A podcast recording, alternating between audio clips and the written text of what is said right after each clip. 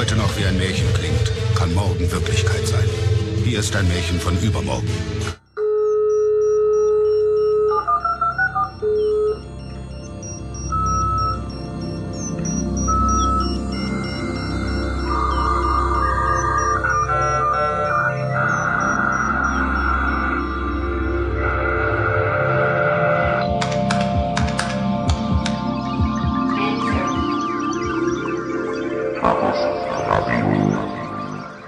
Hallo, hier ist Chaos Radio Express, Ausgabe Nummer 132.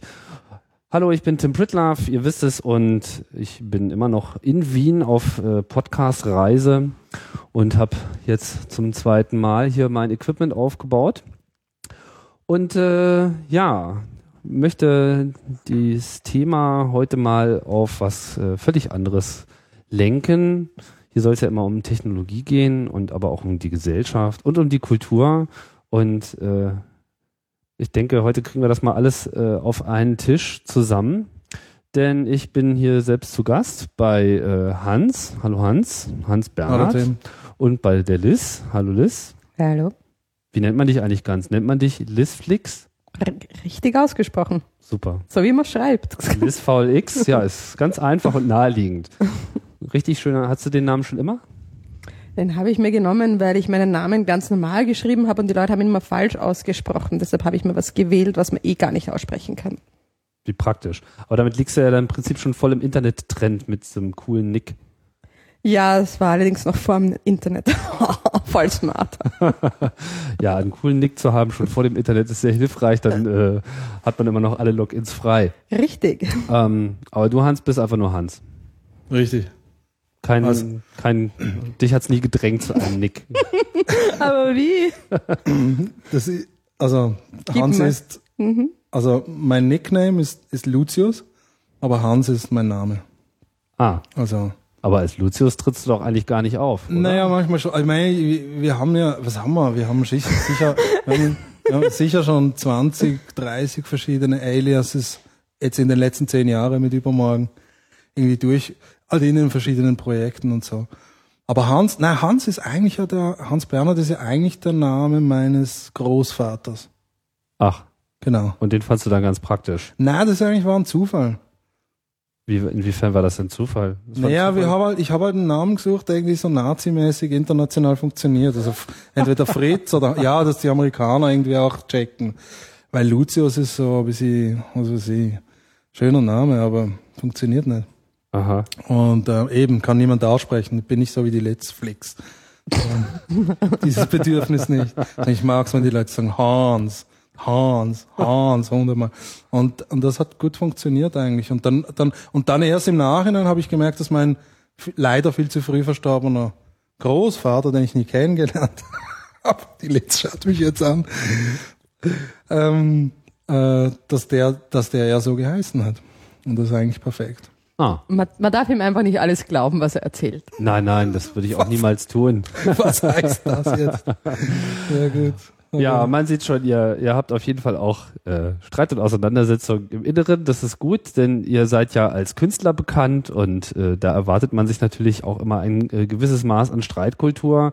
Bekannt seid ihr unter dem Namen, ja, Ubermorgen äh, oder auch ubermorgen.com. Ich weiß nicht, gehört das, das gehört dazu, ne? Oder? Wir, wir haben es dabei gelassen, auch nach dem totalen Supercrash der Mega Bubble, ja. Weil im Endeffekt ist sehr praktisch. Aber bewusst ohne Ü. Ja. Weil? Naja, um so eben die, dieser, dieser Teil der narzisstischen deutschen Kultur, der sich positiv in der englischen Sprache niedergelassen hat, ist ja irgendwie ästhetisch doch sehr interessant. Du meinst dieses Uber? Ja, genau. Weil das wird ja in, im amerikanischen Englisch, also auch im englischen Englisch, aber primär in Amerika auch intensiv verwendet. Also, Ja. Und das kommt schon gut. Die Ubermenschen und so. Genau, ja. Mhm. Das verstehen Sie. Das- das und, und im Sie, ja. Prinzip als vor, vorgenommener Gegentrend zum Bruno, der sich ja dann wieder mit Ü Ja, schreibt. genau. Eben, man muss schon vorausdenken, Ja, ja, ja. sonst, ist, sonst verdient man kein Geld. Ja, vorausdenken. Und äh, trotzdem blickt der Name so ein bisschen in die Zukunft mit übermorgen. Geht's da drum? Ja, es, das ist so die, ähm, gern gewählte, aber freiwillige Arroganz, die man an den Tag legen muss und möchte als Künstler, denke ich, auf der einen Seite. Und auf der anderen Seite, ich weiß ich nicht, real gesehen ist ja so, oder? Dass man ständig damit konfrontiert ist, wenn man, wenn man so Sachen macht wie wir, dass wenn man dann mit der Presse und Öffentlichkeit, aber auch mit der Kunst, also jetzt nicht mit Medienkunst und Neumedienkunst, sondern mit der Kunst per se zu tun hat, dass man ständig alles erklären muss, weil ja niemand einen Plan hat. Hm. Wart ihr denn schon immer Künstler? Da schauen sie sich an. Ja, ich glaube, ich muss sagen, ja.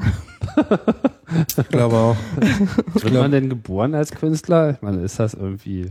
Na, Ich, ich kenne unterschied unterschiedliche Werdegänge, aber jetzt von mir sprechend, ja. Wie hat sich das geäußert? Ja, dass man als Kind einfach nur am Zeichnen ist und dass man auf der anderen Seite, ähm, weiß ich nicht, ich kann mich nur erinnern, ich bin, in, wie ich in die Schule gekommen bin, ich draufgekommen, dass es so ist, dass nicht alle anderen Kinder eh das Wissen oder das, also das Denken, denkende Wissen haben, das ich habe. Ich dachte, wir sind mehr Borg. Und dann bin ich drauf gekommen, wir sind überhaupt nicht Borg. Und das war also ein schrecklich schlimmer Einschnitt in meinem Leben. Ich dachte, oh mein Gott, bin ich alleine. Du warst dann auf einmal bei den, Rebe äh, bei den Rebellen sozusagen. Nein, ich war kein Rebell.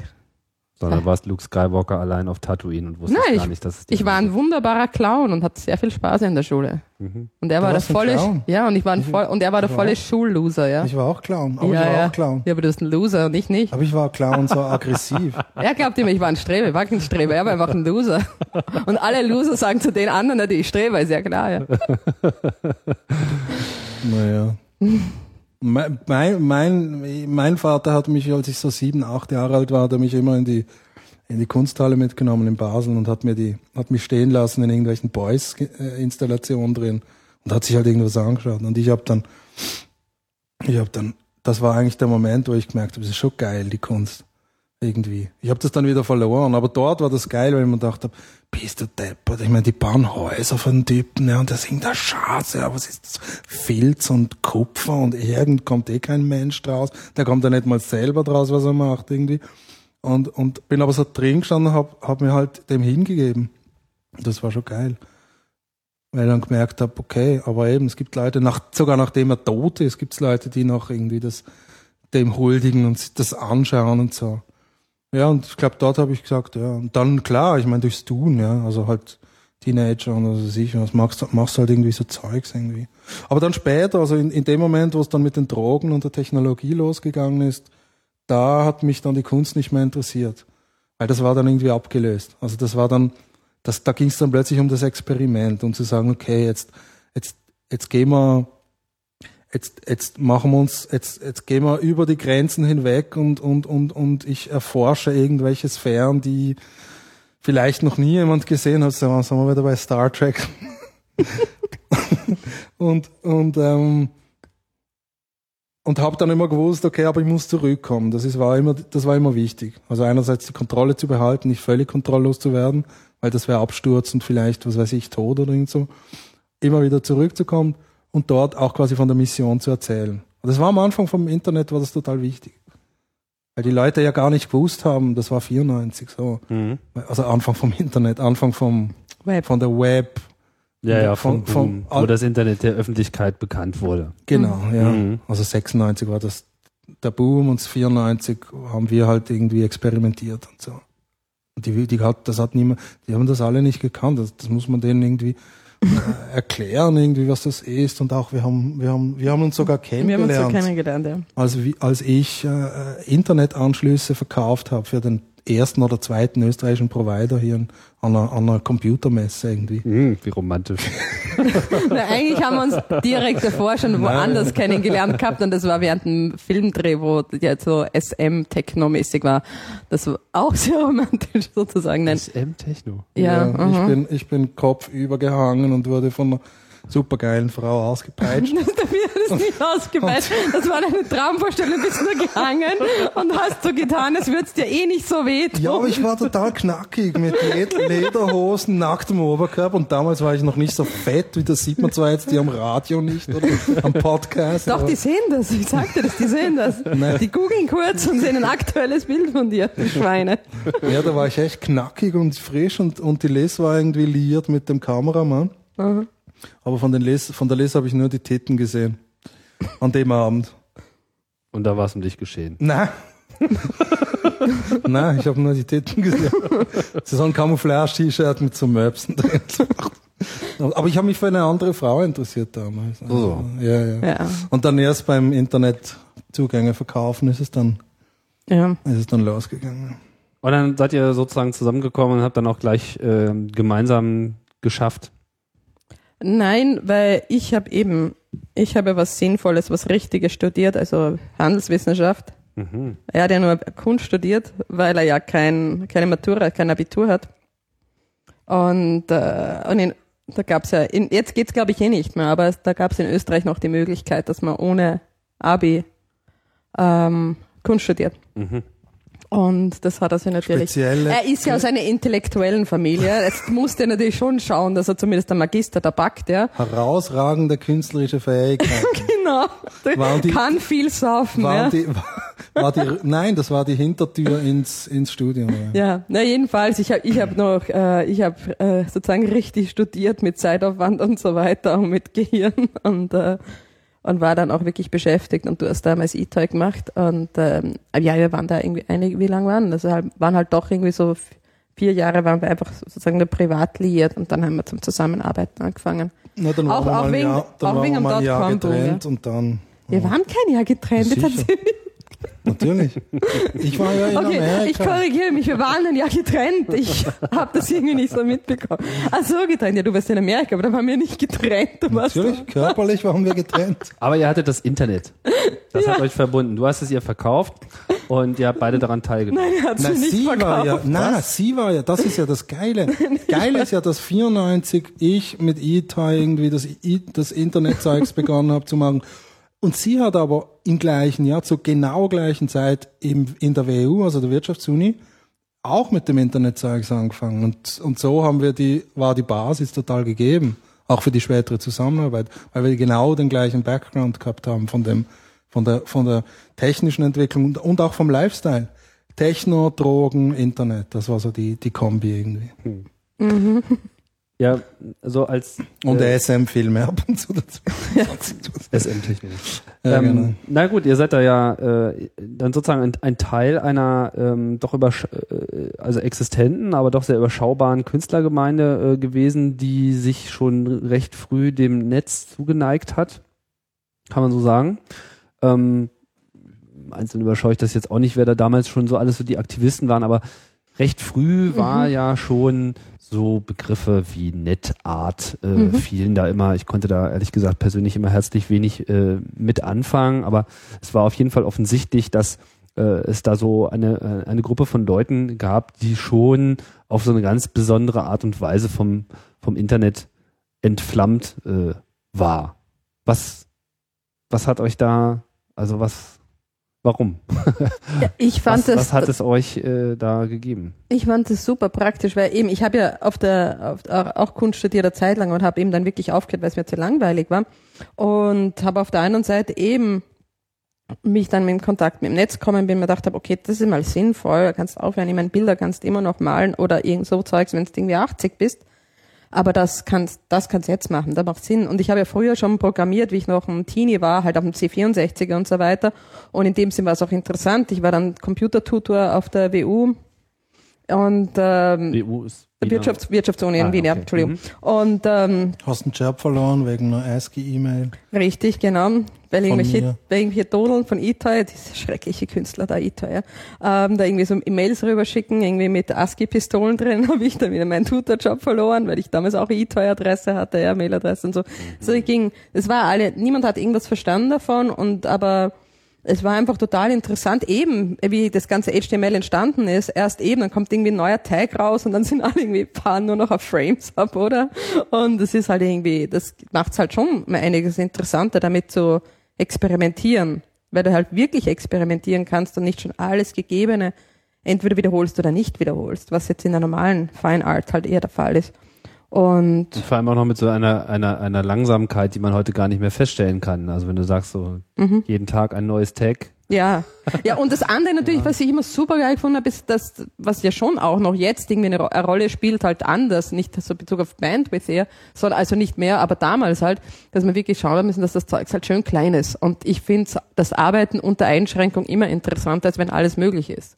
Weil das hat dann so eben eine eher analytische, Kompon sehr starke analytische Komponente dabei und das gibt einfach, weiß ich nicht, interessantere Resultate. Also der Netzraum war sozusagen auch so ein bisschen künstlerische Askese, ja. Also Naja, es ging um die Limitation, also weil in, in unserem Umfeld haben die, also in meinem Umfeld, im, im, in der Kunstuni haben die Leute Silicon Graphics Maschinen um 500.000 Euro ähm, und dann möglichst potent irgendwie die, die Animation rausgerechnet über drei Wochen hinweg. Und wir haben halt gesagt, okay, wir, wir haben gesagt 20 KB. Mit 20 KB müssen wir die ganze Story erzählen, weil das geht sonst viel zu lang. Ja, weil das war auf, das war auf diesen geschissenen Modems und das ist der 20 KB, was? 20, Daten? mit 20 KB haben wir, da haben wir Audio, da haben wir ähm, ähm, ähm, Grafik und Text. Oder HTML, also eine HTML-Seite. Eine HTML-Seite, 20 KB, das war das, Das ist ja schon viel. Ja. das war irgendwie das, sozusagen die, die Limitation. So ein bisschen wie die Demoszene mit ihrem 64K Genau. äh, Dogma. ja, genau. eh, aber das war ja, genau. kein, das war ja Notwendigkeit, oder? Genau, Das, ja, was genau, aber es war eine technische und und und und und und also quasi auch in, in, in Bezug auf den Konsumenten gedachte Notwendigkeit. Ja. Aber das andere, was du gefragt hast, also im 94, 95, 96 hat sich diese NetArt, ich mag den Begriff eigentlich, weil für mich äh, symbolisiert eine eine Gruppe von hochinteressanten Künstlern, die in der Zeit ganz individuelles Zeugs mit demselben Medium gemacht haben. Und jeder von denen gehört zu zu unserem Weiteren Umfeld. Global Naja, Village. Es, nein, es ist ein, es ist wie ein Stamm, ja. Ein Tribe. Und, und, und, und, und das ist aber, das ist aber wirklich mein Tribe, ja. Weil ich, ich, heute noch, dieses sind, das sind die engsten Verbindungen, die ich habe künstlerisch. Nicht jetzt unbedingt im Arbeiten, aber ich weiß immer, wer, wo, wie, mit wem war und so. Das ist auch das, wo- dort, wo ich mich wirklich wohlfühle. Und das ohne Facebook. Ohne Facebook oder ja, oder jetzt auch mit, aber das ist wurscht, das ist nicht notwendig. Ja. Und äh, also das heißt, diese Leute verfolgen mich jetzt seit 15 oder so. Und man trifft sich, das hat dort angefangen. Also du triffst dich, dieser Stamm zieht halt um die Welt und sie sind von überall. Und man trifft sich dort, man trifft sich in Linz an der Ars Elektronik, man trifft sich an, an der, an der Konferenz, bei der Ausstellung, bei dem Symposium und, und, und so. Ja, wir sind ja auch schon ein paar Mal über den Weg gelaufen, Richtig, ja. hier und Genau. da. Auch wenn ich da nicht so täglich rumschwirre. ihr habt, seid ihr dann gleich mit diesem Übermorgen gestartet? Also ist das sozusagen euer gemeinsames Ding gewesen oder habt ihr da erstmal jeder seine eigenen Wege? Es hatte Verfolgt. jeder seine eigenen Wege. Ich habe damals dann ein Projekt gemacht, das User Unfriendly hieß und einfach nur auf IP-Adresse lief. Weiß ich noch, das war irrsinniger Aufwand, diese depperten Domains wegzuprogrammieren aus dem Zeugs. Ähm, gemacht. Und dann, haben, dann kam der Dotcom-Boom. Und dann haben wir gemeinsam kommerziell gearbeitet, weil wir gesagt haben, da können wir ein bisschen cashen. Und ich hatte auch keine Lust, in einer blöden Agentur zu arbeiten. Also habe ich gemacht, ein halbes Jahr und das war sowas von Nicht dein dull. Nein, das war einfach, die, das ist zu dumm, das Umfeld, ja.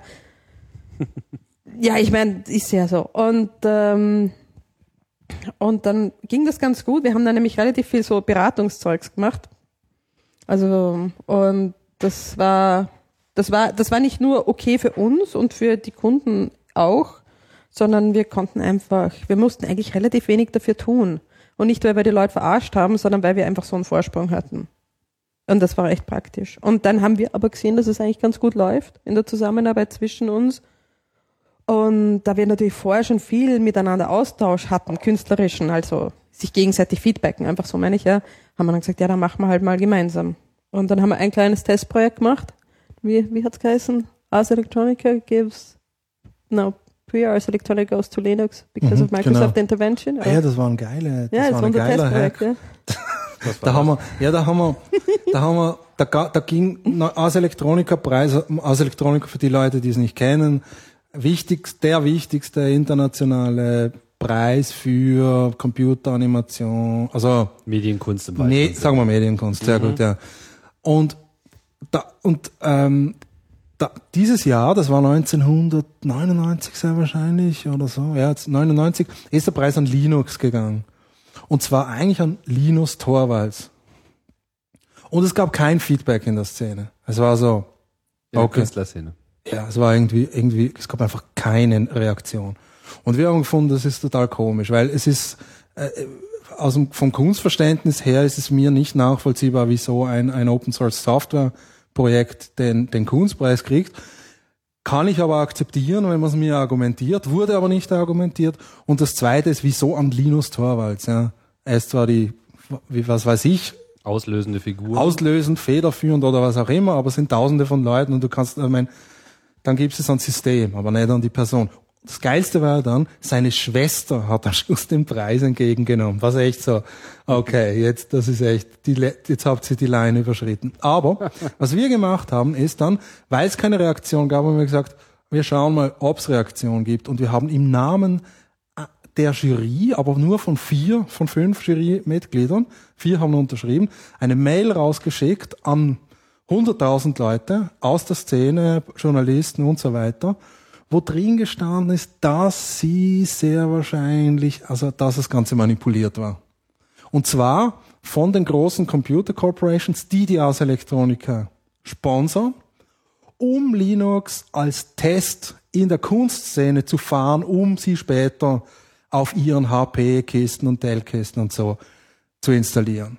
Und hat sich ja nachher als richtig herausgestellt, quasi unsere Vision, dass die das machen wollen, war natürlich aber äh, ein Fake. Und wir haben das halt so beschrieben, dass dann irgend so, also der amerikanische Jurymitglied, der hat dann irgendwie plötzlich seine Meinung geändert und vorher waren diese ganzen Co- Corporate Fuzis irgendwie rum und haben und so. Also es war so eine lusche Geschichte, ja. Und es hat eingeschlagen wie eine Bombe. Was war die Reaktion? Die Nein, ich mein- Reaktion waren Dementis von der aus Elektronika, ähm, überflutete E-Mail-Accounts, Dutzende oder Hunderte von Artikeln, Ja, die, so, stimmt, dass die sich das, aufgebaut haben und dann sofort wieder dementiert wurden. Ähm, und das Geilste war, dass ich dann, ähm, und das haben sie mir, glaube ich, nie verziehen, dann neben dem Gerfried Stock und der, und der Christine Schöpf, die zwei, die zwei Köpfe quasi der, der, der, der aus Elektronika oder die zwei von dreien, ähm, am nächsten, an dem Montag des Festivals bin ich halt zwischen sie hingestanden und gesagt, und? Alles in Ordnung? Und sie haben so mit säuerlicher Me- Miene irgendwie, und sie gefunden, ja, es ist alles okay. Ich weiß aber nicht, ob sie gewusst haben, dass wir dahinter gesteckt sind. Also ich glaube, sie haben gemeint, es sei ITA irgendwie dahinter und so. Es ist- Es war dann ein Chaos. Ja. Böses Blut. Aber auf jeden Fall, das war halt auch so ein Testprojekt, das wir gleich so gemacht haben mit unserer Methode, dass man jetzt nicht auf gut Glück irgendwas rausschickt, sondern eben auch sehr analytisch sich überlegt, was muss man mit was kombinieren. Nicht um Reaktion A oder B zu bekommen, sondern um möglichst viel Reaktion zu bekommen. Und dass man das eben nicht nur an die Kunstszene schickt, sondern an die Kunstszene, an die Techno-Szene, an die Kulturszene und äh, eben damit man verschiedene Target Groups irgendwie erreicht und dass man auch einen Text so schreibt, dass jeder was drinnen findet, was er versteht. Klar, ich meine, es war auf Slashdot oder Ja. auf, auf, auf, auf Linux Today und so. Also, es- also, also, es war so, Das war so eine Art Bombentest, ja. Ja, Kann richtig. das so ja. Ja. Und ich meine, wir haben Mhm. drei oder vier Wochen, man muss sich vorstellen, an einer beschissenen E-Mail drei oder vier Ja. Wochen arbeiten. Das musst du dir mal vorstellen. Das, Das, heißt, ist wirklich. das fand auch deutlich also- nach der Ars Electronica statt. Nein, Nein, nein, nein, nein. Wir haben das, das war Am das Wochenende vor Ja, der. Ars ist, Wir haben das- ist die Bombe rausgegangen. Genau, wir haben es genauso-. Wir haben es genauso, wir, wir timen das meistens so, dass wir das am Sonntag rausschicken, wenn es geht, damit es am Montag, wenn die Leute ins Büro kommen, schön am Tisch schon liegt. Und abhängig davon auch zeitzonentechnisch natürlich, dass man manchmal den manchen Vorsprung gibt und so weiter, das ist überlegt jeweils. Und, ähm, und das war damals auch so, dass, glaube ich, die AS am Montag dann die erste große Pressekonferenz hatte, wo sie ihre ganzen Preisträger vorgestellt haben und so weiter. Und dann sind halt die ganzen Journalisten da gekommen, haben nur deswegen dieser blöden E-Mail gefragt von uns. Und das haben sie halt echt ziemlich mühsam gefunden. Ähm, so Details überlegt man sich natürlich nicht, das ist klar. Aber es war, es war jetzt. Aber das hat einfach gut funktioniert, das haben wir gemerkt. Es hat einfach gut ja, und es war nicht, es war nicht eine Provokation oder Nein. destruktive, es, das war nicht die Motivation, sondern die Motivation war wirklich, hey, was verdammt, was ist los, ja? Kein Statement, keine Reaktion, niemand sagt was, irgendwas ist faul in dem ganzen Scheiß. Und ich bin, ja, es war irgendwie was faul. Und dann habt ihr einfach so eine kleine Verschwörungstheorie als Testballon Genau, gefahren ja. und Genau. gesehen. das dann, Und dabei sozusagen auch gelernt, wie man, tja, wie man äh, unter Ausnutzung des Netzes äh, ja, Medium ist und Medium spielt und äh, mit den Medien spielt. Mhm. Media Hacking nennt ihr das, glaube ich, auch. Genau. Ähm, da kommt es natürlich auch so ein bisschen natürlich rein hier so in unseren Chaos Computer Club äh, Kontext. Was gibt euch der Begriff Hacker und Hacking? Ich glaube, das wir haben uns das erste Mal, glaube ich, sogar auf dem, auf dem Camp gesehen, glaube ich, ne? Auf dem, Na, auf dem ersten 17er. Chaos Communication Camp. CCC 17 warst du. Ähm, ich glaube, 99. ähm, beim CCC 2000, ähm, also bei der Convention, Hm, beim Kongress. Hm? Kongress, Entschuldigung, ähm, weil da habe ich einen Vortrag über Vote Auction gemacht. Mhm. Ja, da haben wir uns wahrscheinlich das erste Mal gesehen. Weiß nicht mehr. Ich kann mich nur jetzt äh, ans Camp erinnern. Aber ihr habt, Ja, habt ihr sozusagen schon auch früh Kontakt gehabt. Was ist so euer du, ich, ich hatte früher, früher schon, früher schon Kontakt natürlich, dadurch, dass ich Computertutor war und da waren natürlich schon diverse andere Leute, die Sys-Admins waren auf den groß, weil die Wirtschaftsuni ist eine große Uni mit ca. 30.000 Studenten, die sehr früh schon für alle E-Mails-Accounts eingeführt hat zum Anmelden für Lehrveranstaltungen und so weiter. Das heißt, die Sys- Sys-Admins von der, von der Uni waren A, mächtige Leute und B, schwer paranoide Leute. Was ähm, ich weiß, dass ich prinzipiell auf ähm, mir wurde das Hacken schon oft vorgeworfen von der Uni damals, eben, dass ich fremde Server infiltriere und so weiter. Wir gedacht, ich tue ja gar nichts, ja. Aber ähm, man traut es mir sozusagen zu, was immer gut ist. Ja. Das ist klar, ja. Und ähm, wir hatten es des Öfteren mal mit Hackern zu tun, auch bei dem Vote Auction Projekt. Da hat uns ja mal irgend so ein deutsch sprechender Typ aus Texas unsere ganzen Maschinen zusammengefahren. Also ich nehme an, das war halt irgendjemand von einer OGA, das heißt Other Government Agency. Ich glaube, das war irgend so ein Script Kitty irgendwie. Ja, und aber es ist für mich natürlich ein positiver Begriff, ist klar. Ich meine, immer mit dem, das ist halt immer die, die, die prinzipielle Frage, oder? Soll man ein System attackieren, weil man im Endeffekt dem System dabei nur hilft, dass es besser wird? Ja, darauf gibt es ja nicht wirklich eine Antwort. Also mach, ma, besser man tut es auf jeden Fall absichtlich und nicht blauäugig, sagen wir mal so, ja. Und seht ihr da irgendwie noch so eine andere Verbindung zwischen der Hacker-Szene und, der, und dieser Netart oder Kunstszene im Allgemeinen? Gibt es da Verbindungen? Oder Ja, ist wir, das haben den, den, wir haben den Begriff Media Hacking für uns entwickelt, um halt, ähm, um uns halt dort abzugrenzen und zu definieren, was wir machen. Also wie, Media Hacking heißt für uns ähm, das Eindringen in massenmediale Kanäle mit Low-Tech. Oh, Low-Tech heißt für uns E-Mail, Web, SMS, Phones, irgendwelches Flyers, was auch immer. Und einer Story. Also das ist die Story, die Story ist der Aufhänger. Die Story ist quasi das, das, der Virus, der sich verbreitet und der sich also repliziert und, und in den Massenmedien dann von oben runtergeschüttet wird, ja. Und zum Teil geht er natürlich auch von unten über die Blogsphere oder über E-Mails, geht er rauf in die Massenmedien. Ihr habt es ja schon erwähnt, ähm, eine der, ja, ich denke, vielleicht sogar die auffälligste Aktion, die ihr gemacht habt, ähm, ist eben das Vote Auction Projekt. Da könnt ihr mal ein bisschen erzählen, worum es dabei ging. Wann war das? Mm, 2000. 2000. Das war Bush gegen Gore. Und ähm, wo damals, wir erinnern uns, Gore gewonnen hat und dann Bush die Krone gekriegt hat. Und ähm, ja, das hat sie, das war so ein Projekt, ähm, das sich so ergeben hat. Das ist auch eine Arbeitstechnik, die wir immer wieder verwenden, dass wir jetzt nicht absichtlich ein Ziel verfolgen, sondern Sachen entstehen lassen. Und da war ein amerikanischer Student, der eine Diplomarbeit gemacht hat, einfach auf einer Kunstuni. Allerdings ist es so eine komische Militärkunstuni, ein bisschen speziell. Äh, Und hat eben, der hat ihm dafür eine Website gemacht, wo man Stimmen verkaufen und kaufen konnte. Also einfach so eine Auktionsplattform. Also jetzt ganz low-tech, nichts Programmiertes, sondern einfach nur so eine Website halt, ja. Und er hat natürlich prompt relativ äh, große Probleme für das, was er sich erwartet hat, bekommen mit den amerikanischen Behörden und wollte das Ding sofort loswerden. Und, ähm, und da gab's die Artmark, die heißen jetzt Yes Ja, die, die er kannte, weil ein Typ von dem war Professor von ihm und die, die, die mit denen waren wir auch befreundet. Und da kam so ein Kontakt zustande, wir haben dem dann das Projekt abgekauft. Und ähm, Also so richtig mit, mit Geld. ja, mein, den klassischen symbolischen Euro slash Dollar, also wie Mhm. sich das gehört, oder? Was- Ma machen doch die großen Aber was war seine Motivation jetzt überhaupt, diese, diese Webseite? Seine Motivation war eine politische. Ja, Also er wollte die Korruption des Wahl, Wahlverfahrens, des Wahl, vor allem die Wahlkampagnenfinanzierung wollte er quasi an den Pranger. Pranger stellen oder hängen. Und war dann aber sofort vom FBI unter Druck, New York City Election Committee und so weiter und hat uns das dann verkauft. Wir haben kein, wir haben das Projekt nicht als politisches Projekt gesehen. Wir haben gesagt, Media Hacking, wir haben gesagt, perfekt, ja, Massenmedien, das war schon vorbereitet.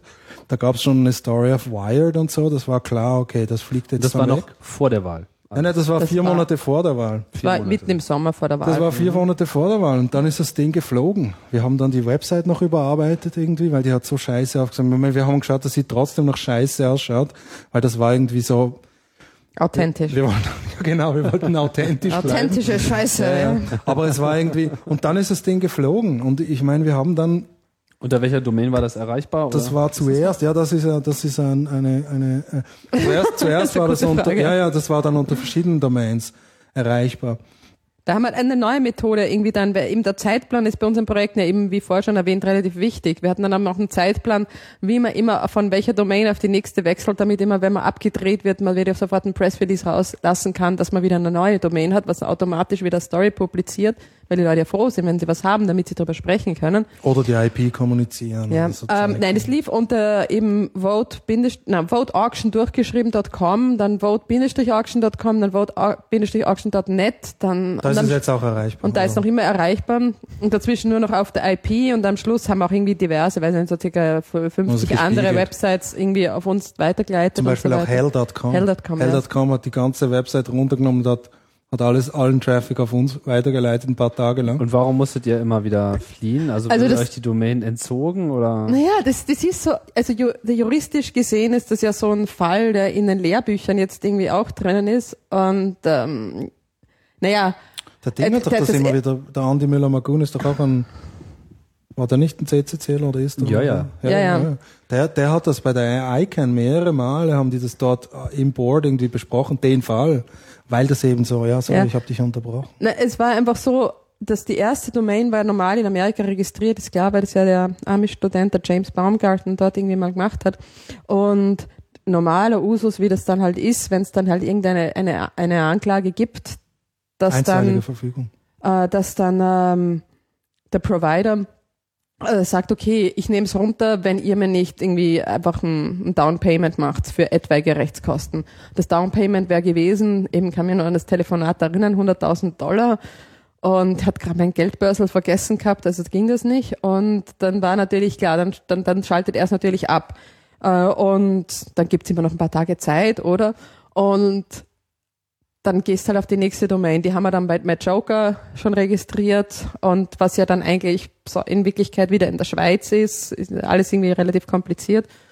Und aber halt eher in, in der EU, dann ist komplizierter, die Sachen abzudrehen, und trotzdem ist es ja im Endeffekt, es waren eine Top-Level-Domains, die im Endeffekt natürlich in Amerika ein- ausgeschalten werden aus der, aus der Datenbank. Und so haben die das einfach auch gemacht. Die haben einfach illegal auf dem Pseudorechtsweg, nennen wir es so, auf dem Pseudorechtsweg, die, die Domains immer wieder abschalten lassen. Ja, es ist denn- gab wer schon ist den, die? Also, Die, das sind ja die, das war das Beste. Da habe ich telefoniert einmal und habe eben mit den Leuten, dann haben die gesagt, habe ich gesagt, ja, was da jetzt los ist, halt auf irgendwie auf Englisch, ist klar, was da jetzt irgendwie los ist, wo das jetzt wieder hin ist und so weiter. Dann haben sie gesagt, ja, wer das gemacht hat, haben sie gesagt, jetzt, well, it's the registry. Sag ich, welche Registry jetzt? Ich meine, welche dann? Und die haben gesagt, what, the registry.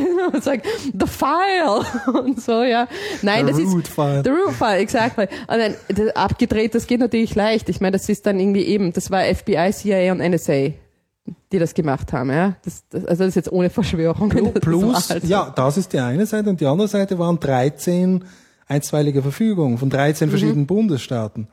Und die Janet Reno, die Federal Attorney, hat auch das Ganze untersucht. Das war, der Druck war enorm hoch und wir haben jeden Tag drei, vier, fünf FedEx, UPS-Lieferungen gekriegt mit solchen drei, vier Zentimeter dicken Backen von, von juristischen, von Urteilen, die gesagt haben, entweder ihr stoppt jetzt mit Vote Auction oder ihr müsst jeden Tag 10.000 Dollar zahlen. Und zum Teil haben sie eben die Domain angegriffen. Jetzt das Problem war, die amerikanische Domain, ja klar, die war weg innerhalb von fünf Minuten.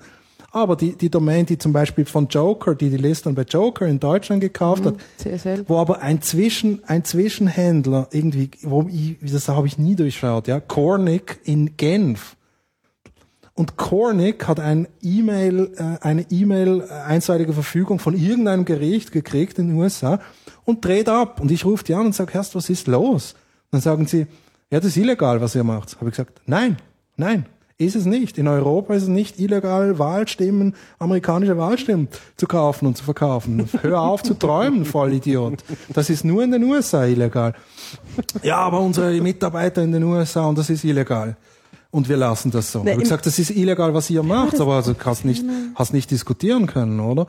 Und also so hat sich das, so hat sich der Druck, der juristische Druck hat sich enorm aufgebaut.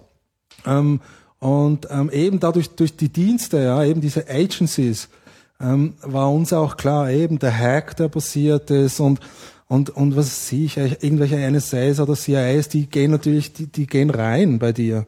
Die spazieren da rein in den Server und holen sich das Zeugs und dann gehen sie wieder. Und wir mussten ja auch die Leute, die sich angemeldet haben für den Wahlstimmenverkauf. Das Die FBI muss- aber nicht, bitte, ja. Die mussten wir ja schützen, ja. Weil die, die haben sich wirklich strafbar gemacht. Und wenn die in den USA leben, dann können die auch in den Knast dafür. Also das haben wir dann, das haben wir dann nicht mal. Hat denn, hat denn die Seite wirklich funktioniert? Nein! Naja, also entschuldige, du hast ja keine Ahnung vom Programmieren, ja. Also Nein. bitte sag nicht ja oder nein auf solche Fragen. Nein, ja? aber wenn du auf Ebay gegangen wärst und geschaut hättest, wie eine Auktion ausschaut, hätte man sehen können, das ist ja Nein, das, far nein, das, beyond. Da waren so absurde Sachen. Ich meine, man muss sich vorstellen, dass wir da eben schon so ein Live, also Pseudo-Live-Feedback-Situation die ganze Zeit hatten von äh, Medien und ähm, Gerichten und Gerichtsdokumenten. Das heißt, ich ändere irgendwas auf der Website und dann und dann sehe ich, dass dann kriege ich wieder ein neues Gerichtsdokument. Da steht dann drinnen, dass äh, dieser Experte der Meinung ist, es ist keine richtige Aktionsplattform, äh, weil ja auch kein Warenkorb darauf zu sehen sei. Darauf denkt man, na gut, dann machen wir halt ein paar Pixel Warenkorb dazu, ist ja kein Problem. Ja?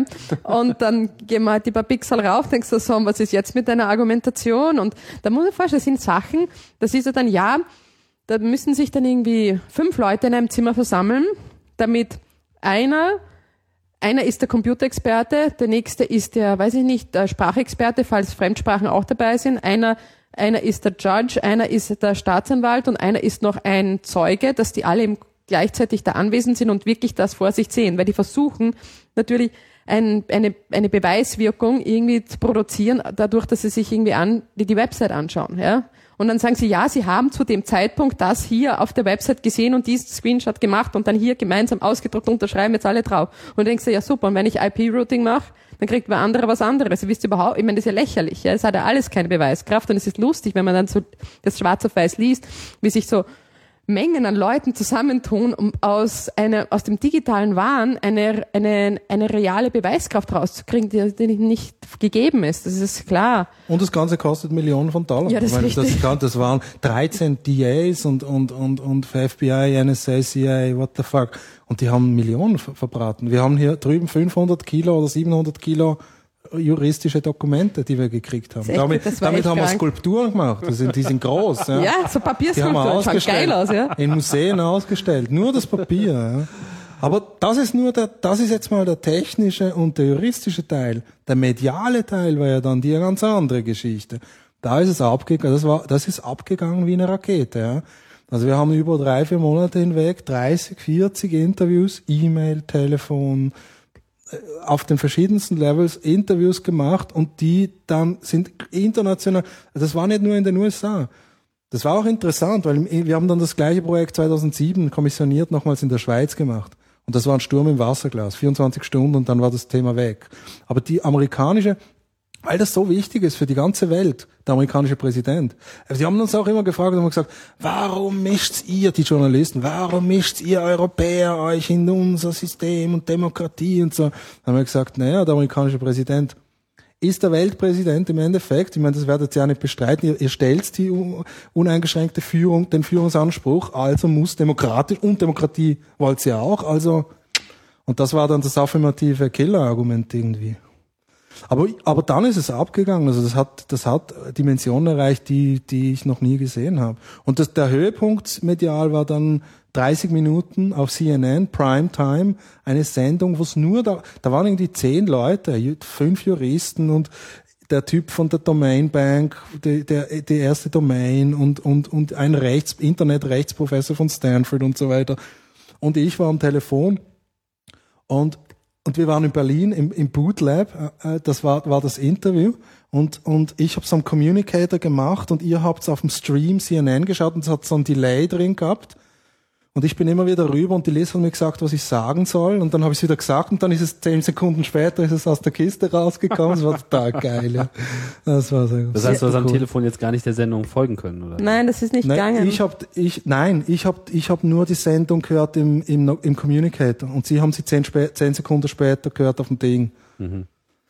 Deshalb konnte man immer, na, es, es ging sich auf jeden Fall so aus, weil du kannst ja nicht gleichzeitig alle anhorchen, was alle sagen und gleichzeitig brauchst du irgendwie ein bisschen Regie sozusagen. Und Ja. das, das ging aber super gut. Und ich meine eben, wir versuchen da irgendwie Low-Tech gute Ergebnisse zu fahren und es geht ja dann eben dann doch gar nicht so schlecht. Äh, Das war Also um es mal funktioniert. ein bisschen zusammenzufassen, ihr habt dieses Projekt übernommen und dachtet euch, super, äh, damit kann man erstmal was thematisieren. Was, Mhm. was würdet ihr sagen, war so jetzt so der, der künstlerische, also die eigentliche Botschaft des Projektes? Da ging es ja nicht darum, man kann im Internet Stimmen kaufen. Die, die Botschaft bei unserem Projekt ist eigentlich, wenn immer eine, die heißt, ähm, äh, denkt selber drüber nach. Also unsere persönliche Meinung ist eine persönliche Meinung von vielen, die vollkommen irrelevant ist, ja. Und von diesem künstlerischen Genius, der dann irgendwie die tolle Meinung hat, halte ich überhaupt nichts, ja Blödsinn. Und äh, das heißt, in dem Sinn ist natürlich klar, dass man sich jetzt, ich meine, wir haben ja das ganze Projekt durchgeführt, dass wir gesagt haben, wir sind jetzt keine Künstler und das hat uns auch abgenommen. Wir, wir, haben gesagt, wir sind ein Enterprise, wir sind ein Unternehmen, wir möchten das machen. Und die Leute haben gesagt, ja, aber wie will man damit Geld verdienen? Und haben gesagt, das ist, da brauchen wir kein Geld verdienen. Das ist jetzt der Testcase, ja. Und damit will man kein Geld verdienen. Man will ja nicht mit dem Prototypen Geld verdienen. Erst wenn wir in die Massenproduktion gehen. Wir wollen das jetzt in Amerika testen, wir wollen es dann weltweit machen. Und dann, wenn wir Economies of Scale machen, dann verdienen wir Geld. Also ich meine, Osteuropäische Geschäftsleute, die den amerikanischen Wahlstimmenmarkt Genau. entwickeln wollen. Und wir genau. wollen in 20 Jahren Cash machen Und und, das- nicht jetzt. Und aus irgendeinem Weil wir Grund. wissen, dass in 20 Jahren das ein riesiger Markt ist. Und ich bin auch persönlich der Überzeugung, dass es so ist. Und übrigens, es ist gerade jetzt so. Es wird jetzt aufgemacht. Supreme Court am 9. September 2009 wird der Supreme Court, das weiß man jetzt schon, der USA entscheiden, dass die amerikanischen Firmen uneingeschränkt Wahlkämpfe finanzieren können. Alles fällt jetzt, die ganzen Bergscheiße, das fällt alles.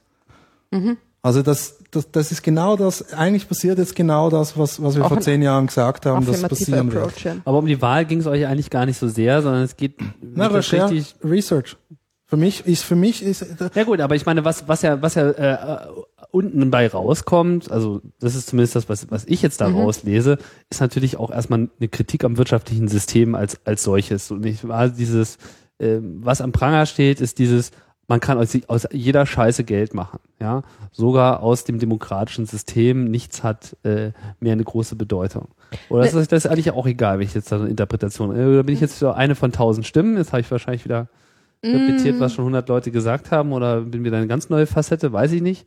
Aber das steckt ja im Prinzip drin in diesem Ich Ansatz, den ihr fahrt. Da, du hast, du hast ja schon recht, aber es geht, denke ich mir dann darum, wenn du das jetzt auch vergleichst, ich meine, jetzt kann man sogar aus dem Geld machen, denke ich mir, ja, aber wenn ich jetzt das, ähm, das, das, das Gut Stimme vergleiche mit anderen Gütern, wie zum Beispiel Wasser, äh, ist es eigentlich viel absurder, dass man mit Wasser handelt, als dass man mit ähm, Wahlstimmen handelt. Und das tut man ja auch. Aber das Entsetzen wäre jetzt bei Wasser nicht so groß gewesen. Ja, das ist richtig, ja. Das heißt, sagt maximal aus, dass viele Leute dumm sind oder also nicht per, per Geburt, sondern ignorant, meine ich damit dumm, ja. Ähm, aber ich meine eben, ich bin ja jetzt so ein Wirtschaftsmensch in Sachen Know-how und es erstaunt mich immer wieder, wenn dann eben auch jetzt zum Beispiel die eben Leute, der Kapitalismus schimpfe ist groß, jetzt gerade wie wir gerade eine schlimme Krise unter uns haben, ich habe gerade Anführungszeichen gemacht in die Luft, ähm, weil, weil ich dann immer sage, das ist aber kein Kapitalismus. Kapitalismus basiert auf anderen Sachen. Eben, wenn wir Vote Auction Kapitalismus, eben wo du wirklich einen offenen Markt hast, wo alle die gleiche Information haben, gleichzeitig Zugriff, das ist Kapitalismus. Das sind alles total positive Sachen. Nicht nur, ich finde jetzt Kapitalismus nicht die Lösung, überhaupt nicht. Aber, oder eben, Kapitalismus findet sich ja selbst nicht als die Lösung. Sagt ja auch nur, es ist ein Weg und am Ende ist das dann der, am Ende des Tunnels ist das große Licht und dann haben wir irgendwas anderes und, und so weiter. Aber das wissen ja irgendwie die Leute nicht. Ja? Und ähm, das wäre irgendwie sinnvoll, das eigentlich zu wissen, wenn man wenn, was irgendwie Bescheid darüber zu wissen, über das man eigentlich schimpft. Also es ist eine äh, das Thema an sich ist, wenn da eben schon Kapitalismus, was die, die Grenzen des Kapitalismus, nennt es mal so, wie es war ja der, die Tagline von World Auction war ja auch Bringing Capitalism and Democracy Closer Together. Und klingt auch schön, ja? Ja, total. Aha. Und äh, Guantanamo klingt auch schön als Wort, ja. Und äh, es, es, geht, es ist im Endeffekt sozusagen thematisch geht es uns um viel abstraktere Sachen sozusagen. Es sind nur, es sind sym symbolhafte Momente und wo man halt sagt, okay, jetzt ist eine Wahl, jetzt kann man mit den Sachen, kann man jetzt äh, äh, sich eine Aufmerksamkeit bekommen und nicht nur Aufmerksamkeit bekommen eben für uns, sondern vielmehr für, für viele, weil ich weiß ja dann, da sitzen ja, sitzen ja nicht nur wir da und überlegen uns was zu dem Thema, sondern sitzen ja Millionen von Normalo-Usern, sage ich mal, ja, auch rum und denken sich, was erzählen die Vollidioten da auf CNN und haben keine, haben, oder denken sich zumindest, dass sie keine große Chance haben, da irgendwie sich zusammenzuschließen. Ich meine, eben zwar 2000 ist jetzt noch einmal anders, ja. Und mir ist es eben schon auch wichtig, dass man dann Sachen aufgreift, die für Leute relevant sind in dem Sinn ist jetzt unsere Kunst auch eben ein, sehr inspiriert von Pop Art, im Sinne jetzt Pop, Kult, Kultur, Pop, Musik, auch wo man sagt, man beschäftigt sich auch das heißt, äh, mit, mit Inhalten, die von Interesse sind in der Grundgesamtheit und muss sich nicht jetzt irgendwie so wie ein Fine Artist hinstellen und sagen, ich öffne mich persönlich groß der Welt, weil ich so interessant bin. Also, sondern also wir, wir schauen jetzt eher, dass wir nicht Pop Art sind, sondern mehr Rock Art, ja, weil das dann doch ein bisschen interessanter ist. Aber das, äh, denke ich mal, ist so das Thema dabei. Und wir haben auch immer gesagt, bei, bei so Sachen wie bei Vote Auction, wir gehen ja rein und haben relativ wenig Ahnung von dem Thema. Doch mehr als jetzt vielleicht der 0815 Mensch, ist klar. Aber das Know-how, das wir bekommen haben, haben wir durch unsere User bekommen, die uns ständig Mails geschickt haben und gesagt haben, ja, aber dort und dort hat der und der den so und so bestochen und dort ist das so gewesen und das Gericht ist so und der Staatsanwalt ist so. Und dann weiß man natürlich immer mehr als alle anderen und wir haben uns eigentlich primär als, als Spiegel empfunden und nicht als Kreator sozusagen. Aber die, aber die Währung, in der ihr eigentlich dann bezahlt werdet, ist ja eigentlich diese Aufmerksamkeit, die ihr generiert ja, habt. Ja, da wollte ich jetzt gerade was sagen, weil ich stimme da gar nicht überein mit der Liz, also schon, aber das ist halt ihre Motivation oder ihre, ihre, ihre Angehensweise für solche Projekte. Was mich interessiert, ist nicht, nicht, na, die, die, die, das ist nicht die Bezahlung, ist nicht die Aufmerksamkeit, weil die ist nicht authentisch. Die ist ja nur eben für eine Website, für eine Story, also für eine. Lass mich korrigieren, die, nicht so sehr die Aufmerksamkeit jetzt für euch als Durchführende, ja, richtig. sondern die Aufmerksamkeit, die alle diesem Ereignis. Äh, mhm. Ja, nennen wir es aber anders. Nennen wir es einen kommunikativen Wahn, eine massenmediale Hysterie. Ja? Mhm. Und das Geile, und das ist das, was mich interessiert an solchen Projekten, es ist das wirklich das Experiment. Eben, wie das ist das, da stimme ich dir schon bei. Wir wissen von gar nichts richtig. Wir, mein, es kommt zu uns, wir klauen es, wir kaufen es uns ein, wir übernehmen es, wir sind großkotzig genug zu sagen, wir machen das irgendwie, wir haben aber auch Mut und, und, und stellen uns, stellen uns hin und, und, und dann geht's ab in dem Fall. Und dann ist das wie so ein Sturm und du bist wie im Auge des, des Sturmes, ja. Und das war wirklich ein Wahnsinn. Also das mit dieser osteuropäischen und dann Bulgarien haben wir noch reingenommen wegen der ganzen Techno-Hacker-Kultur und so weiter. Das hat die Leute völlig wahnsinnig gemacht. Und du streust es halt rein und es ist, es sind so, so, so, so, so, so Feedback-Loops, die du dann generierst. Also du redest mit einem Journalisten, du erzählst ihm irgendeinen Scheiß, ja, der dir gerade in den Sinn kommt der streut das weiter, gibt's runter in die Pyramide, dann kommt's wieder zurück, die Story, und du spinnst es so Spin-Doctor-mäßig, wie es in der Politik auch gibt. Und dann spinnst du wieder irgendwas raus mit, mit einem speziellen Drift oder noch einem Zusatz, und dann lebt das wieder weiter. Und das ist das, was mich interessiert. Und das war halt bei Vote Auction das Extremste. Das hat, also vorher und, und nachher haben wir das in der Dimension. Ich rechne mit vier bis 500 Millionen Leuten, die das Projekt in irgendeiner Form mit dem Projekt konfrontiert wurden, medial gesehen. Hm. Eine ähnliche Herangehensweise, ihr habt es ja auch schon erwähnt, äh, haben die Yes Men, du hast gesagt, die hatten einen anderen Namen vorher? Artmark. Ähm, Art? Artmark, also RT Mark. Registered ah. Trademark. Ah, ja. okay, verstehe. Mhm. Wusste ich gar nicht. Ähm, die beiden sind auch super. Ich meine, sie sind extrem bekannt geworden. Äh, am bekanntesten sicherlich äh, dieser Media-Stunt, den sie gemacht haben mit der BBC-Übertragung, äh, das Interview äh, von dem angeblichen Dow Chemical äh, Vertreter äh, über diese Bhopal-Geschichte, wo sie dann wo er da sozusagen für Dow Chemical auf einmal vor der Kamera stand und ja gesagt hat, wir finden das ganz furchtbar, was passiert ist und wir übernehmen jetzt die ganze Verantwortung, so ganz was Neues. Und äh, die treiben das ja auch immer wieder voran, äh, jetzt hier auch mit dieser äh, dem Fake der New York Times, äh, dieser Druck und äh, lassen sich ja am laufenden Meter wieder äh, was Lustiges. Äh, ihr, ihr kennt die wahrscheinlich auch, ne? Nehme ich mal an. Trifft sich ja. Ist das so eine ähnliche Herangehensweise, ähm, die die an den Tag legen, die ihr da auch äh, verfolgt habt, oder seht ihr da schon noch einen Unterschied? Man, die haben schon auch ein bisschen einen Auftrag, oder? Die haben einen ziemlichen Auftrag und das ist auf der einen Seite super so, auf der anderen Seite äh, eben sind wir, es sind Freunde, sind Freunde von uns, wir kennen uns schon lang und äh, wir haben auch schon äh, sozusagen lose zusammengearbeitet, weil man halt dann irgendwie zufälligerweise näher vor Ort ist und solche Sachen halt und mal das Faxgerät vom anderen braucht, weil man sich ja nicht so persönlich der Identitätspreis gibt. uh, und ähm, deshalb, die Leute sind immer durcheinander, weil es gibt bei Ihnen einen Andy Pickelbaum und bei uns gibt es einen Andreas Bichelbauer, der ursprünglich die gleiche Person war, mhm. weil das hat es halt mal für ein Projekt gebraucht. Und mhm. den haben wir dann beide weiterverwendet, weil das ist ja praktisch, wenn man so ein Pseudonym mal hat. Mhm. Nein, ähm, Sie sind relativ politisch unterwegs, immer mehr in die Richtung und das ist auch äh, total okay, wenn Sie das so machen wollen, aber ich finde es halt, ich finde die ganze amerikanische Kultur und Kunstszene, bis auf die Ausnahme einiger Schauspieler und äh, Musiker, was fast peinlich ist, weil das eher so Hollywood beschreibt jetzt gerade, äh, total peinlich in Bezug auf die äh, zumindest letzten acht Jahre Bush etc., weil da keine Sau irgendwas gemacht hat. Ich kann mich noch gut erinnern, da waren die eben auch als Elektroniker-Situationen, wo dann endlich da die Amis da sind und die äh, und sozusagen amerikanische Regierung macht nur noch Wahnsinn herum und die sitzen da und machen geile Flash-Applikationen. Und dann denkst du so, Alter, ja, vergiss es. Es ist vollkommen uninteressant. Und das, das rennt einfach nicht. Das interessiert mich nicht, ob die dann. Ich, ich bin ja auch in Amerika aufgewachsen eine Zeit lang. Ich kenne es ja auch, ja, und es ist für mich auch Heimat.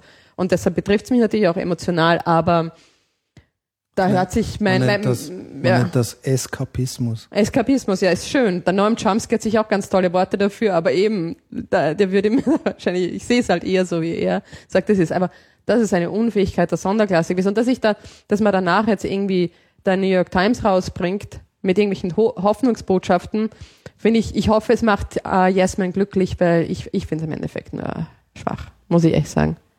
Das finde ich echt schwach. Aber sie schaffen es natürlich damit auch äh, eine Medienöffentlichkeit zu erzeugen und auch in ja, gewisser klar. Hinsicht so diese Hysterie, diesen Wahn, den du da beschrieben ja. hast. Ja und wofür? Wofür? Ja, klar. Ich weiß nicht, für, für eine Diskussion um diese Nein, Themen. du hast vorher nämlich genau das Wort gesagt und deshalb, äh, genau, und das Missachtet machen auch lustige Dinge. Und du hast aber vorher nicht lustig gesagt, ja.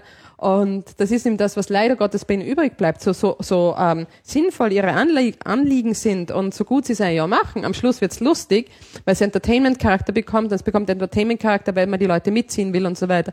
Aber das ist einfach nicht entertaining. Es ist einfach nicht entertaining. Und das war auch, wir haben auch nach dem nach Auction des Öfteren Vorträge gemacht und ähm, ich kam eben auch beim CCC, kann ich mich erinnern, dass dann jemand gesagt hat, ah, das ist aber schon irgendwie ähm, schon auch gefährlich. Ja? Und dann habe ich gesagt, so ein Scheiß, das überhaupt nicht gefährlich. Gefährlich ist, wenn du ein Straßenkind in Sao Paulo bist. Das ist gefährlich, ja. Und das muss man sich schon vor Augen halten. Vor allem, wenn man sich in, in, in Themen hineinbegibt, wo man halt dann eben, ja, uh, dann sind die Telefone angezapft, ja. Und tut mir das, es tut mir mehr, wie wenn ich mir das Schienbein anhau, ja.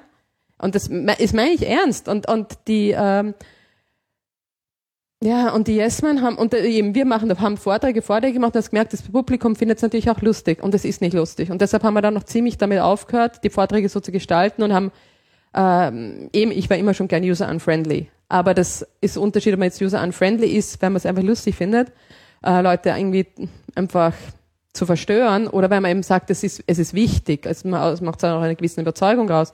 Und die Yes-Men sind leider Gottes auch dahin abgedriftet, dass sie dann ihr, ihr Publikum entertainen und dann lacht das Publikum über das Publikum, das im, im Video lacht, dass das Video anschaut, dass das Video anschaut und alle lachen und am Schluss haben sie vergessen, wieso es eigentlich gemacht wird. Und das finde ich etwas tragisch. Ihr seid ja dann schon auch noch ein bisschen bei diesem ähm, Wahlthema auch geblieben mit anderen Projekten.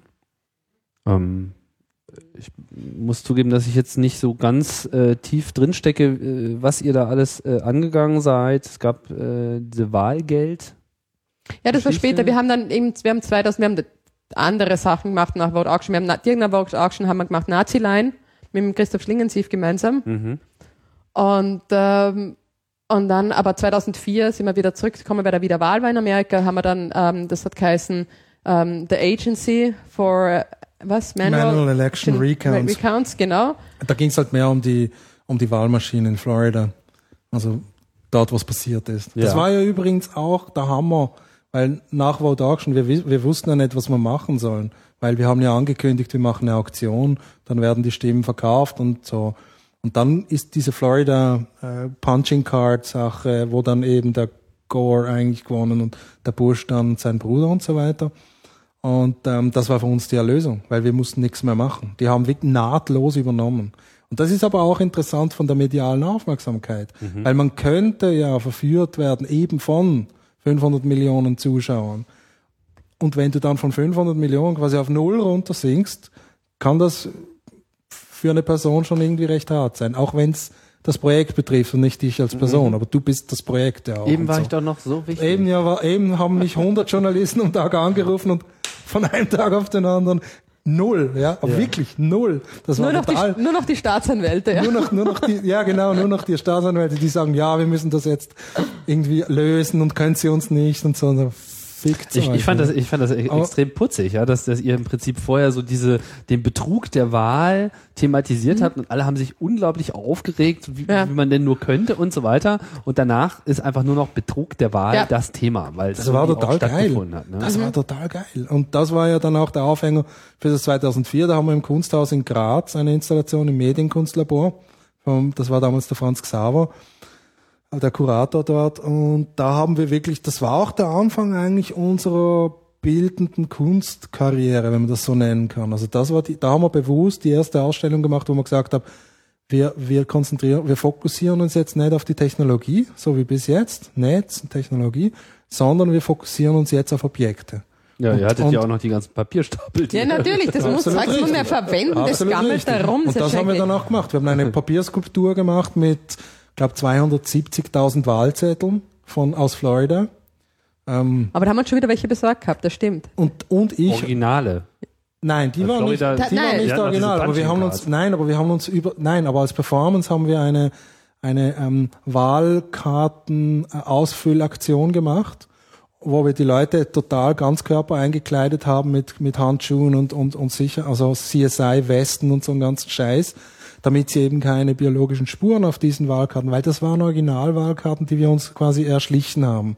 Das kannst du mit so, du kannst Du kannst Stimmkarten dir irgendwie organisieren über das, das sind so komplizierte Systeme, das geht irgendwie. Und wir haben 40 von denen gehabt und haben dann die Leute die ausfüllen lassen und die dann verschickt. Und ähm, das war die, das war, das war so. Und dann 2007 sind wir von dem ähm, Martin Heller aus der Schweiz, der jetzt der Linz 09 Kulturhauptstadt Intendant ist, beauftragt worden über eine Agentur namens Agent Provocateur gegen ziemlich viel Kohle in der Schweiz ähm, das Vote Auction nachzu, nachzubauen, ein Remake quasi zu machen, aber für die schweizerische Nationalratswahl. Und das haben wir dann, äh, das haben wir dann durchgezogen und das war total spannend, weil da ist, da ist wirklich, da haben wir, da haben wir das Ganze aufgebaut mit Website und so weiter. Und das Interessante war, dass das Vote Auction war ein Fake.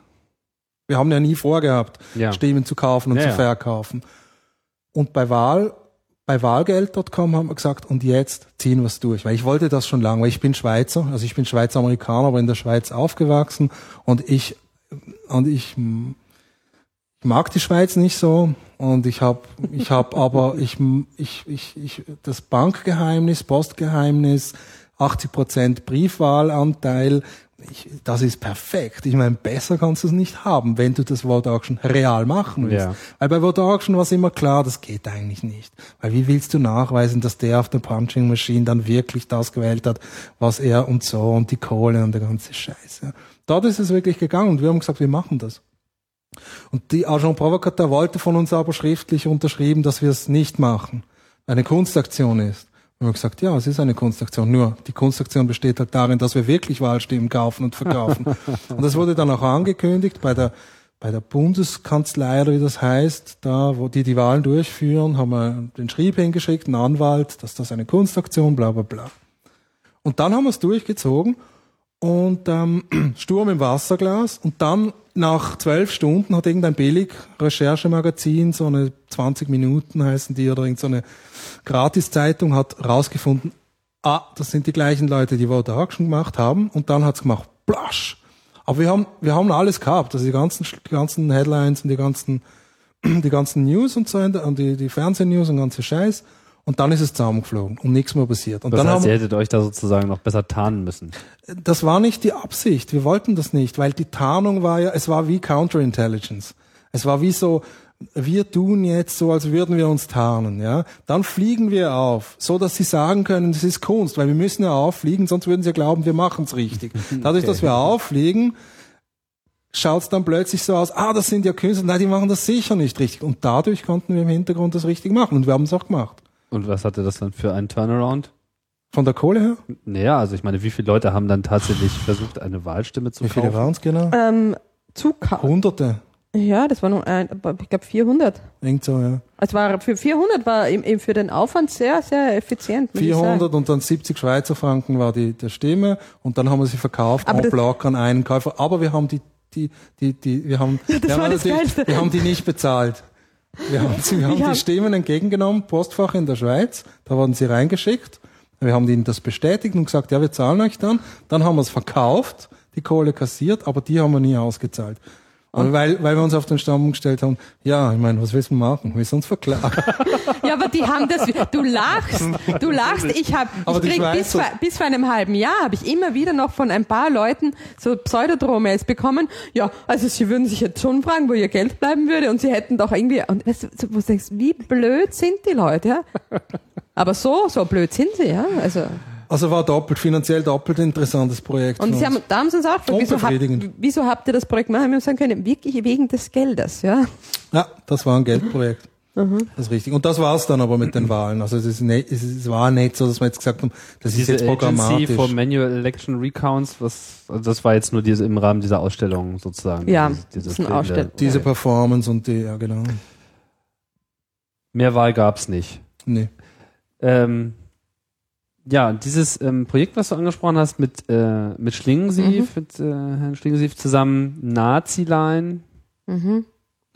Ne, Ich meine, jeder Künstler muss mal was zu den Nazis machen, Ja, nicht wahr? Das Deutsche, ist klar, das ist der Deutschsprachig. deutschsprachige, ja genau. Vor allem, wenn man Hans Berner Ja, hat. ja, genau. Und, und die Amerikaner dürfen auch, aber das ist dann immer halt so semi-peinlich, ja. Das ist was anderes, das ist klar. Ähm, das dachten wir uns dann auch, dass man das akademisch auch durchexerziert. Nein, und es war auch ein relativ abstrakter Grund, weil wir arbeiten ja sehr chaotisch miteinander zusammen.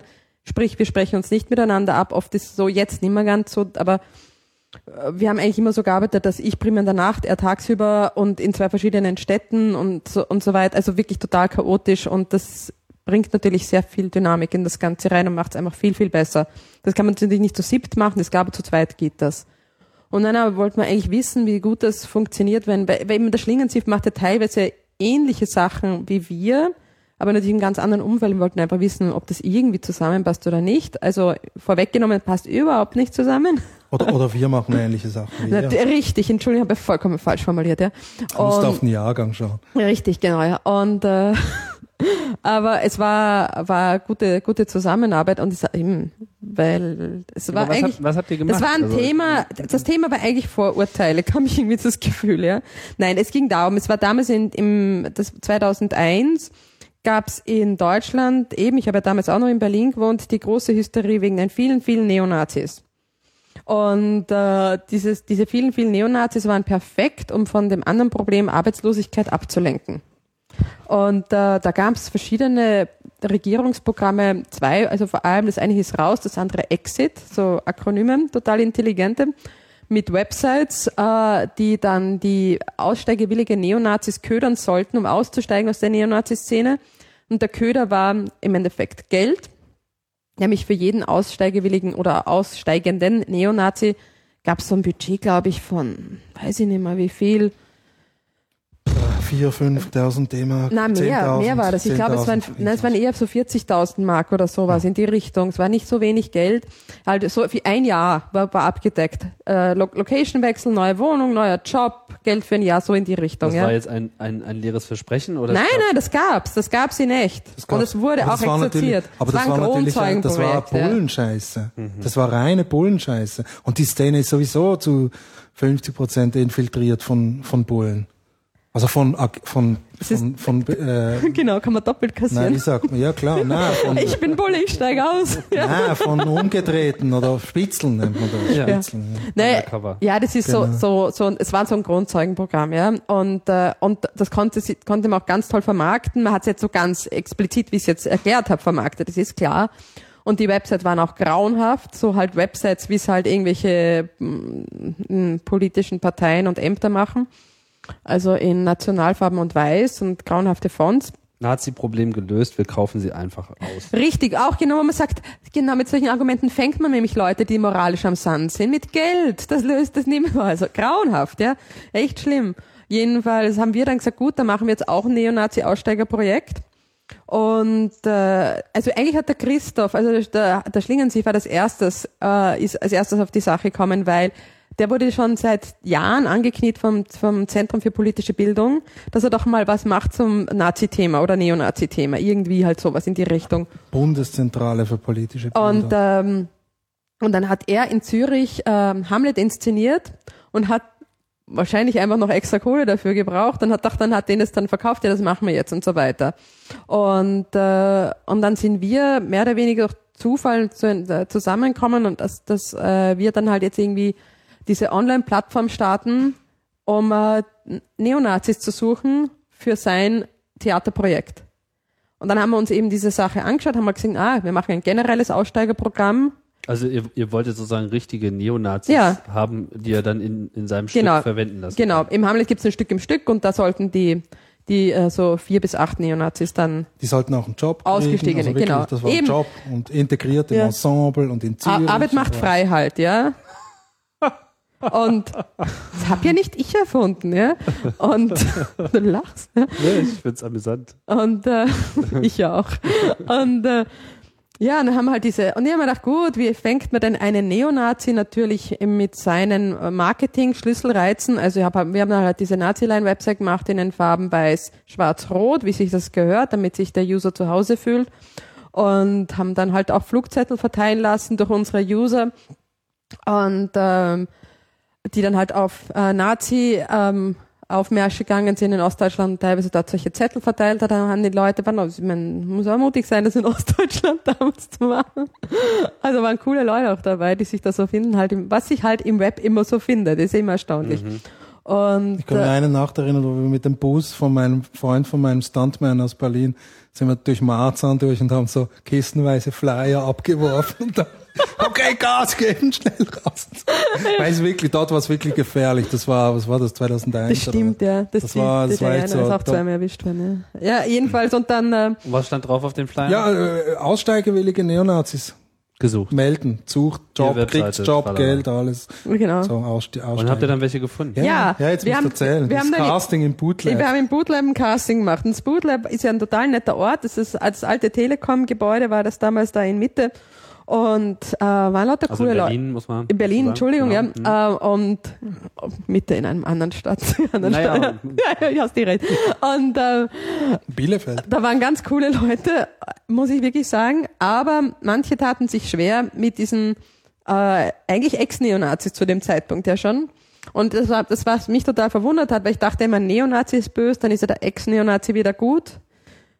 Vor allem für den Linksstehenden, aber das ist irgendwie alles komplexer, als ich mir dachte anscheinend. Ja. Aber egal, da kamen dann halt so an drei Tagen hintereinander dann ins, ins Bootlab, das ja schräg gegenüber von einer Synagoge ist, ja. Und deshalb auch überall lauter Bullen in Zivil und in echt stehen, die alles überwachen und so weiter, kamen dann so die Neonazis daher, die natürlich jetzt nicht ausschauen wie der Neonazi, den ihr jetzt alle im Kopf Bild vor irgendwie da drinnen habt, sondern die schauen halt irgendwie ganz unterschiedlich aus und ganz normal und haben die unterschiedlichsten Motivationen, wieso sie kommen und wieso sie Neonazis waren oder noch immer teilweise sind. Und ähm, Das war schon relativ heavy, muss ich sagen. Was, was, was habt ihr denn dann gemacht mit denen? Ja, ich habe mit denen halt gesprochen, habe gesagt, ja, weil man muss ja immer, ein A, muss ich wissen, ist das jetzt nur, ist das jetzt jemand, der mich nur übers Ohr hauen will? Oder das muss ja prinzipiell mal wissen, egal um welches Das Business heißt, man es muss erst geht. mal rausfinden, ob der überhaupt ein richtiger Nazi war. Richtig, dann. Ich, Wie na, weiß ah, nein, man das? das, das, das, das habe ich mich im Vorhinein auch, nein. Das weiß ich schon, wie das geht, das hat mir mein Großvater beigebracht, ja. So ist das habe ich da nicht, ja. Das stimmt, ja. Ja, aber nein, das, ich habe mir auch so abstrakte Fragen vorgestellt und dann, wie ich in der Situation war, habe ich gemerkt, es ist relativ einfach. Na? Ja, also die Leute, die nicht irgendwie total psycho sind, die sind keine. Die nicht, nicht Psycho sind. Ja. Also Psycho müssen sie schon mal sein. Ja, es war, also da waren einfach Leute, aber nicht psycho in dem Sinn, dass du dir denkst, vor dem habe ich Angst, sondern, oder der ist mir jetzt zu unangenehm, weil der ist total psycho, ja, sondern, dass du denkst, wow, der weiß selber, dass er total, dass er nicht funktioniert und er ist, der weiß selber, dass er ein Gehirnkrüppel ist. Sagen wir mal so. Wie äußert sich das dann? Also ich meine, wie merkt man, dass der das weiß, dass er einer ist? Äh, Oder dass er sich selbst als einer empfindet? indem man es auch formuliert. Äh, Das ist eine der schlimmsten Sachen, weil die ich da mitgekriegt habe, habe ich wirklich arg gefunden, ist, dass eigentlich da so 80 Prozent aller Leute, mit denen ich geredet habe, das war nicht so Hans' Sache mehr meine, äh, dass äh, die alle gesagt haben, dass das jetzt irgendwie so toll war, so zu reden, weil sie noch nie so ein offenes Gespräch führen konnten. Und das ist natürlich echt schlimm. Das ist natürlich echt schlimm, weil du denkst, ja, und gleichzeitig weißt du, dass die verdammte, dass der verdammte Staat die Leute mit Geld rauskaufen will, ja. Und Das ist- das hat ja macht schon dich so schon ein bisschen krank, was ja? Psychiater, ja? So ein Ja, ja, das ist schon eine, eine, eine, eine Fähigkeit von mir. Das, das, das kann ich schon ganz gut, das weiß ich auch. Also es gibt auch so Leute, die sitzen irgendwo und dann kommt irgendein Fremder und erzählt ihnen die Lebensgeschichte, ja. Ich bin einer von denen, mir erzählen die Leute immer alles, ja. Und äh, Heute drehe ich den Spieß um. ja, ja, eben wie gesagt, alles glauben. Und äh, ja, das waren, waren schon heavy Leute dabei. Und dann war natürlich auch einer dabei, der eben gar nicht ins Profil gepasst hat, obwohl es nicht ein Profil gab, aber es gab halt so, sagen wir, drei verschiedene Charaktere, die so prinzipiell kommen sind. Ja, Eben von dem einen Typen, der eigentlich auch so der verkappte Homosexuelle mit leichter Pädophilie, diese Abteilung, oder der total politisch Interessierte, der einmal extremer Linker war, dann wieder extremer Rechter, dann in der Mitte und jetzt wieder rechts und jetzt wieder raus, so diese Sachen. Eben, da war ein ganz geiler Typ, der gemeint, er war eben ganz links. Und dann, und das, also er war ganz normal, dann war er ganz links und dann hat er gefunden, ist alles total intelligent, was die Leute da zusammenbringen und denken gut nach und alles, aber die machen nichts, ja, die sitzen immer nur und quatschen. Deshalb dachte er sich, ich gehe da zu den Rechten und nach ein paar Jahren musste er feststellen, die machen ganz viel, aber die denken überhaupt nicht nach. Ja. Und ich bin nur da gesagt, um wann bist du zum Schluss gekommen, dass man einfach in der Mitte bleibt, aber er ist nie wirklich zu dem Schluss gekommen. Oder dann die anderen, die sich selber eigentlich als, auch ihn, als sie aktiv waren, als ziemlich schlimm selber empfunden haben, aber gemerkt haben, dass die Gesellschaft eigentlich sie braucht. Äh, Also eben, man stelle sich vor, du bist in einem kleinen Ort, eben irgendwo in Ostdeutschland. Das war primär Ostdeutschland, aber wir waren in, wir waren in Berlin, also Ja. go figure. Und, und, äh, und dann bist du ein Neonazi, weil du wirst halt ein Neonazi, weil deine Kollegen auch welche sind. Ich meine, es sind Teenager, ja. Ja, und, klar, es ist so. ja, ja. Der. Und, äh, und dann äh, ist das Problem natürlich, das ist blöd ist, wenn du Neonazi bist, dann sind keine Ausländer im Ort. Und dann, was machst du dann? Sagst, okay, dann gehen wir gegen die Drogendealer vor, weil die sind auch böse. Und dann, das ist ja das eine. Und das andere ist ja, der Neonazi per se hat ja ein Problem im Staat. Das gehört ja auch zum Programm Ja. dazu. Wenn jetzt aber der Staat, äh, was sagt der Neonazi? Sagt, der Staat ist korrupt und funktioniert überhaupt nicht und das ist alles nur verwaschenes Getue. Ja? Und dann ist die Neonazi-Truppe im Ort und agiert gegen die Drogendealer, sprich prügelt die Drogendealer zusammen etc. und so weiter halt. Und die Polizei geht aber nicht gegen die Neonazis vor oder in dem im Kontext einfach Gewalttäter, sondern schaut absichtlich weg, weil ja die Neonazis das Problem lösen. Damit bestätigt ja sich wiederum das Urteil der Neonazis, dass der Staat total korrupt ist. Weil sie müssen ja eigentlich auf sie einschlagen. Richtig, weil eigentlich sind viele von den Leuten, die da eben Neonazis waren, sehr, sehr ähm, interessiert an einem ernsthaften Staat und man nicht an einem verlogenen. was ja des Öfteren passiert bei Leuten, die sehr wohl auch politisch interessiert sind. Die sind halt nur, das Angebot an, an, an jungen linken Gruppierungen ist halt auch nicht immer so groß in manchen Orten, ja. Und es ist auch nicht immer so cool an manchen Orten. Und ich meine, ja. Und ja, und dann gab's halt auch, ähm, dann gab's auch ein paar unterschiedliche Leute. Und, äh, und eben, aber ich meine, das ist klar. Ich meine, wenn du mal bei Sagen dabei warst, die halt relativ arg sind, ebenso dieses, ich weiß ich nicht, ob das den Leuten bekannt ist, dieses Bordsteinbeißen, oder? Und äh, wenn da ein paar Mal irgendwie zugeschaut hast, da bist du halt nachher kaputt. Ich meine, das geht halt nicht. Ja? Du kannst nicht bei so Sachen mitmachen und nachher noch immer ein lustiges Mitglied der Konsumgesellschaft sein. Das geht nicht und das merkt man Leuten auch an. Und ähm, ich verstehe auch, dass die sich dann drüber freuen, wenn man mit ihnen trotzdem normal redet, aber es ist trotzdem echt irgendwie grauenhaft. Ich muss nur kurz Ja. dazwischen werfen. Wir haben jetzt Ja, aktuell, ich als das aktuellste, das aktuellste Projekt, das wir im Moment machen, heißt Super Enhanced 2009 ist das jetzt. Da, da, da geht's um, ähm, um Folter, en, Enhanced Interrogations.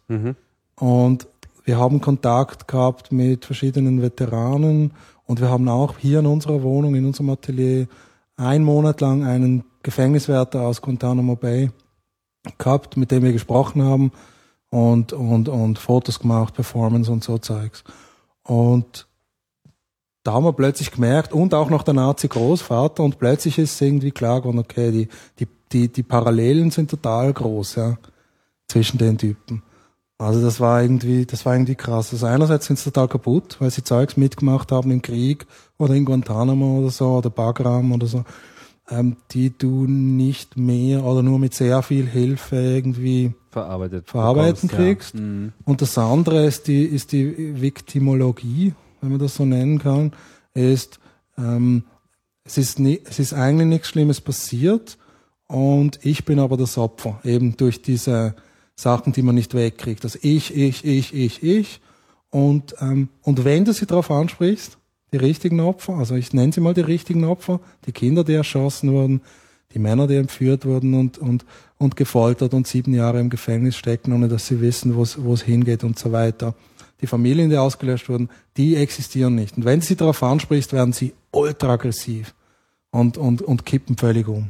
Also das war dort die, die, die Parallelität. Mhm. Ja, obwohl man Aber sagen muss, Das war jetzt nur ein, ein Die, die, die, die, man muss, konnte schon feststellen, es waren auch ein paar Leute dabei, die eher so waren. Das war aber der, die Minderheit. Die Mehrheit waren eben Leute, die eben das nicht gehabt haben. Und dann merkst du, da, das waren richtige Aussteiger, die halt wirklich ähm, ein schlechtes Gewissen hatten, das auch äußerten und auch gesagt haben, okay, ihnen ist eh nicht mehr zu helfen, aber sie brauchen nicht weiter noch Scheiße machen. Aber eben, das sieht man jetzt bei, bei, bei dem alten Nazi-Großvater wirst du das nicht hören. Ja. Und der Guantanamo-Wärter war jetzt aber eh näher beim Alt-Nazi-Großvater als beim aussteigerwilligen Neonazi. Und das, das, also so kann man es circa einordnen. Aber es war allerdings eben auch noch einer dabei, der hat überhaupt nicht ins Profil gepasst damals. Der hat dann irgendwie gemeint, er wäre der Anwalt von einem aussteigerwilligen äh, Typen und er wird sich das jetzt mal anschauen wollen. Er werde ihm geschickt werden von seinem Mandanten und so weiter. Und ich habe den und mein Vater ist Rechtsanwalt, ja. Und ich meine, Rechtsanwalt, da kenne ich auf 100 Meter gegen erwähnt, ja. Und es war aber kein Rechtsanwalt, der hat nicht so gesprochen. Die können ja gar nicht anders reden, als Rechtsanwälte sprechen, oder? Ja. Also das war eindeutig ein ähm, Polizeispitzel. Und das war natürlich total lustig, weil man gedacht habe, toll, du kannst mich jetzt alles fragen, was du willst, aber ich erfahre ja nur, weil der war, du weißt ja nicht, dass ich weiß. Und das, das war sehr, sehr Den habt ihr aber dann nicht gecastet. Nein, den haben wir nicht gecastet. Den, einen and- den, anderen den, den. Qualifier. Der hätte sich Einen auch anderen nicht casten lassen, oder? Nein, aber er war sehr süß mit seinen Fragen, die er gestellt hat. Was hat er denn gefragt? Ah, du, das kann ich da jetzt nicht so wiedergeben, aber halt total naive Sachen auch. Und er war halt total unkaputt. Allerdings, was ja dann nachher noch kam, war die, das, das Zentrum für, die, äh, eben für politische Bildung. Bundeszentrale. Das Bundeszentrale für politische Bildung, Entschuldigung, im Volksfront von Judäa und so weiter, ja. Und, ja. Und die haben, wir haben Ich will ja nur Klagen haben- vermeiden. Die- Ja. Dumme Klagen, weißt du? Verdammter Schweizer da, ja. Nein, Ja, die, äh, wir haben ja, damit wir das Nazilein besser vermarkten können, eine, eine, eine, sagen wir, Parallel-Website zur deutschen Innenministeriums-Website gemacht. Wir haben keine Kopie gemacht, sondern wir haben nur ein, ein Skript ähm, mit einem mit wem anderen gemeinsam produziert, dass die, ähm, dass die äh, Website vom, vom Innenministerium geparst hat on User Demand. BMD Aus Rechtsgründen haben wir geparst und nicht kopiert. Ja- bmdi.de. Genau, Die läuft aber nicht mehr jetzt. Genau. Und dort haben wir halt irgendwie ein paar Informationen ausgetauscht und halt auch unsere Announcements reingestellt. Und die, dadurch, dass es eine bessere Domain war als die, die die selbst hatten, wurde das auch total abgekauft, dass das das echte ist. Und da die Zent Bundeszentrale ja Das real ja das, drauf. das Projekt real gefördert hat, war es natürlich wirklich schwierig zu erkennen, was da jetzt stimmt und was nicht. Ja. Und da wurde ich dann aber hin zitiert, also eigentlich freundlich eingeladen. Und ähm, dann war ich dort und dann äh, eben, dass sie mit mir das Projekt besprechen will und sie wird uns auch mal kennenlernen, weil sie ja, ja bis jetzt nur Kontakt mit dem Herrn Schlingensief hatten und bla bla bla bla bla und Säusel, Säusel, Honig, Honig. Und dann komme ich hin und so, wir sagen irgendwie Grüß Gott und so, also sie eher guten Tag und dann ähm, und dann legt, knallt sie mir irgendwie so drei Ausdrucke von der eben BMD, äh, BMDI.de Website da so auf den Tisch und sagt, und was ist das?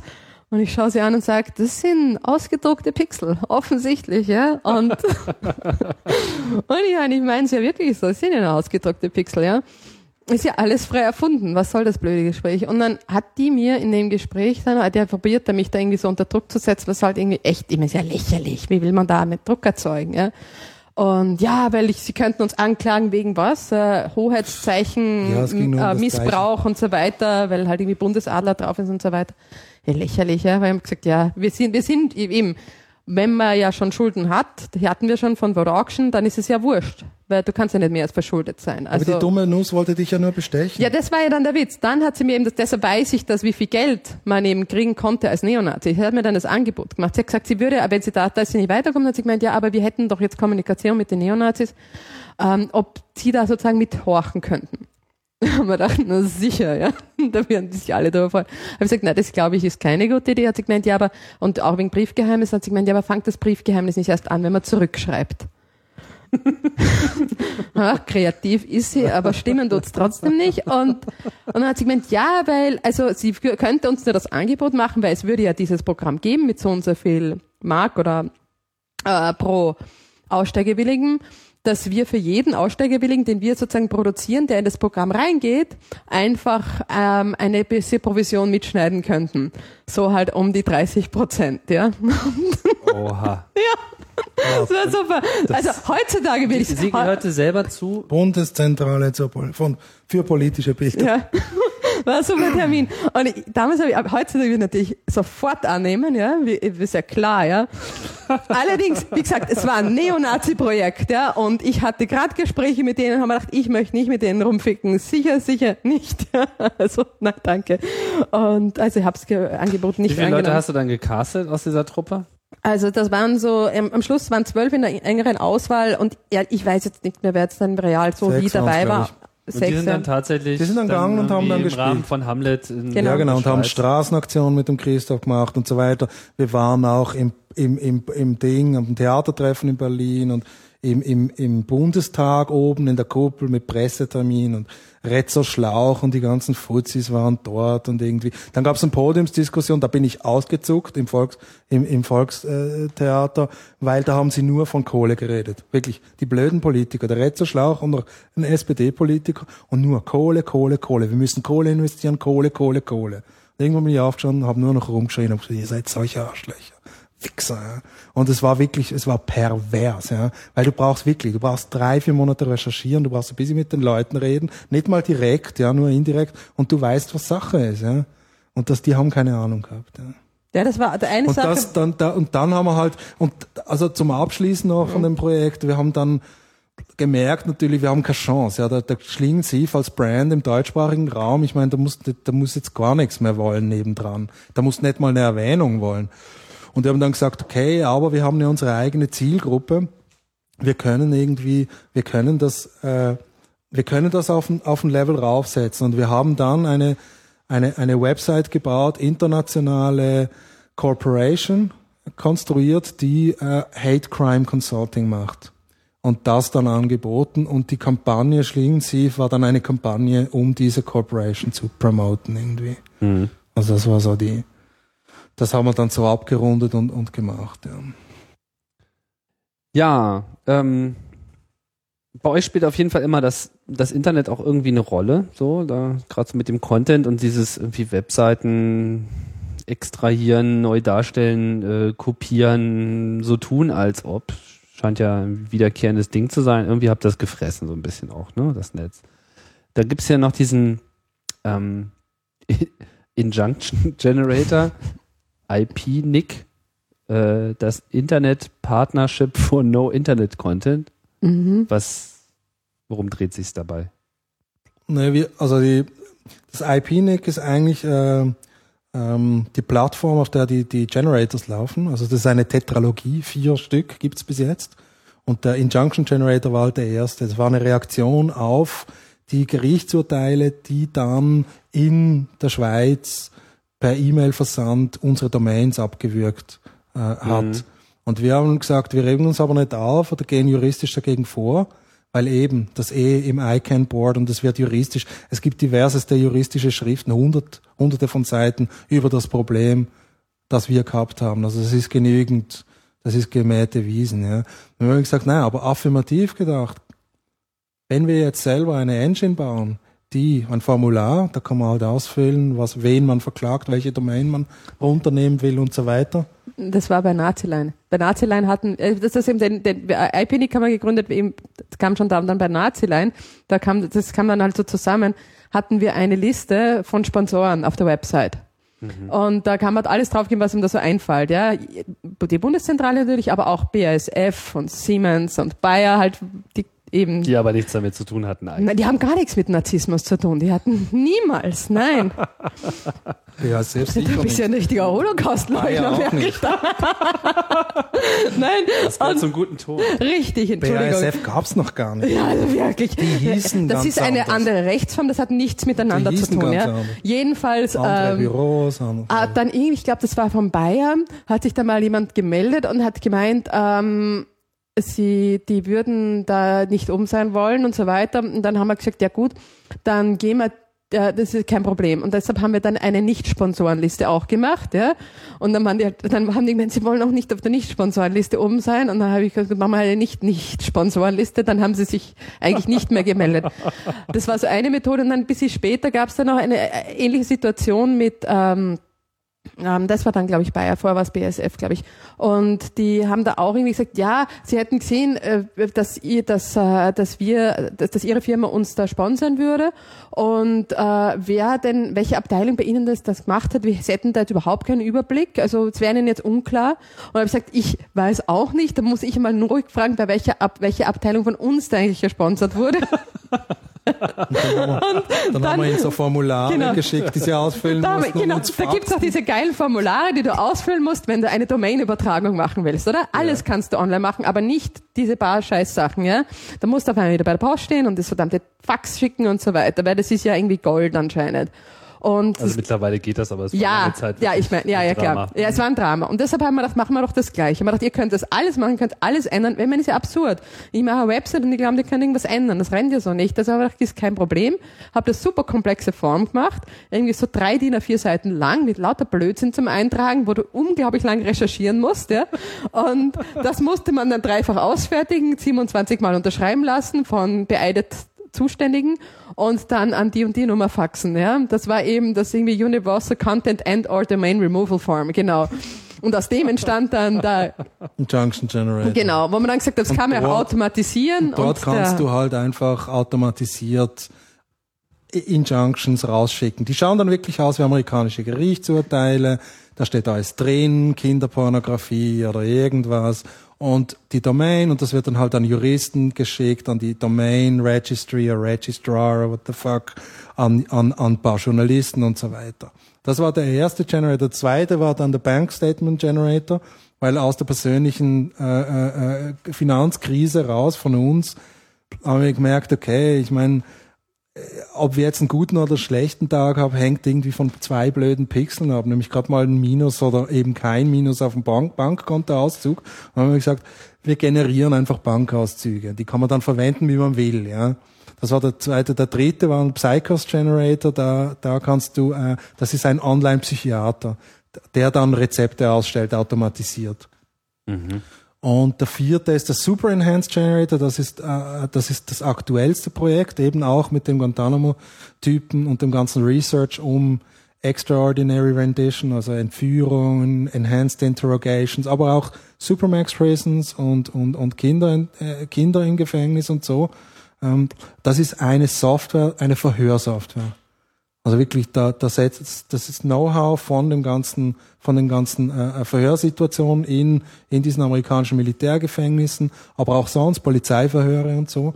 Und da gehst du durch und äh, es ist ein riesiges, ein riesiger Cluster von Fragen mit vorgegebenen Antworten. Das ist, das, das ist die erste Version. Ah, hier hängt so ein großes Diagramm an der Wand. Genau. Und das können wir halt dynamisch auch ändern und es gibt halt ein paar Ausgänge. Und man muss halt wirklich richtig antworten. Also du, wenn du nicht richtig antwortest, wir machen Performances damit. Also wir, äh, äh, wir, wir fessen Leute in Stresspositionen am Boden und, äh, und befragen sie mit der, mit der, mit der Software.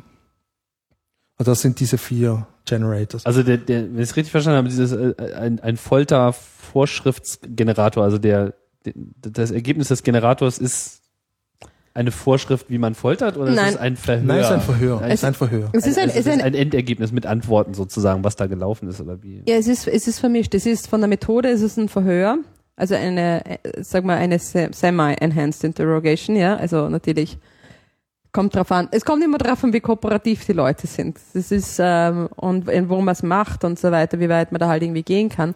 Ähm, und vom Inhaltlichen setzt sich teilweise, kommt drauf an, was man ihm für Antworten gibt, halt setzt sich teilweise auch mit dem Thema per se auseinander, aber nicht zwingend. Es kommt einfach drauf an.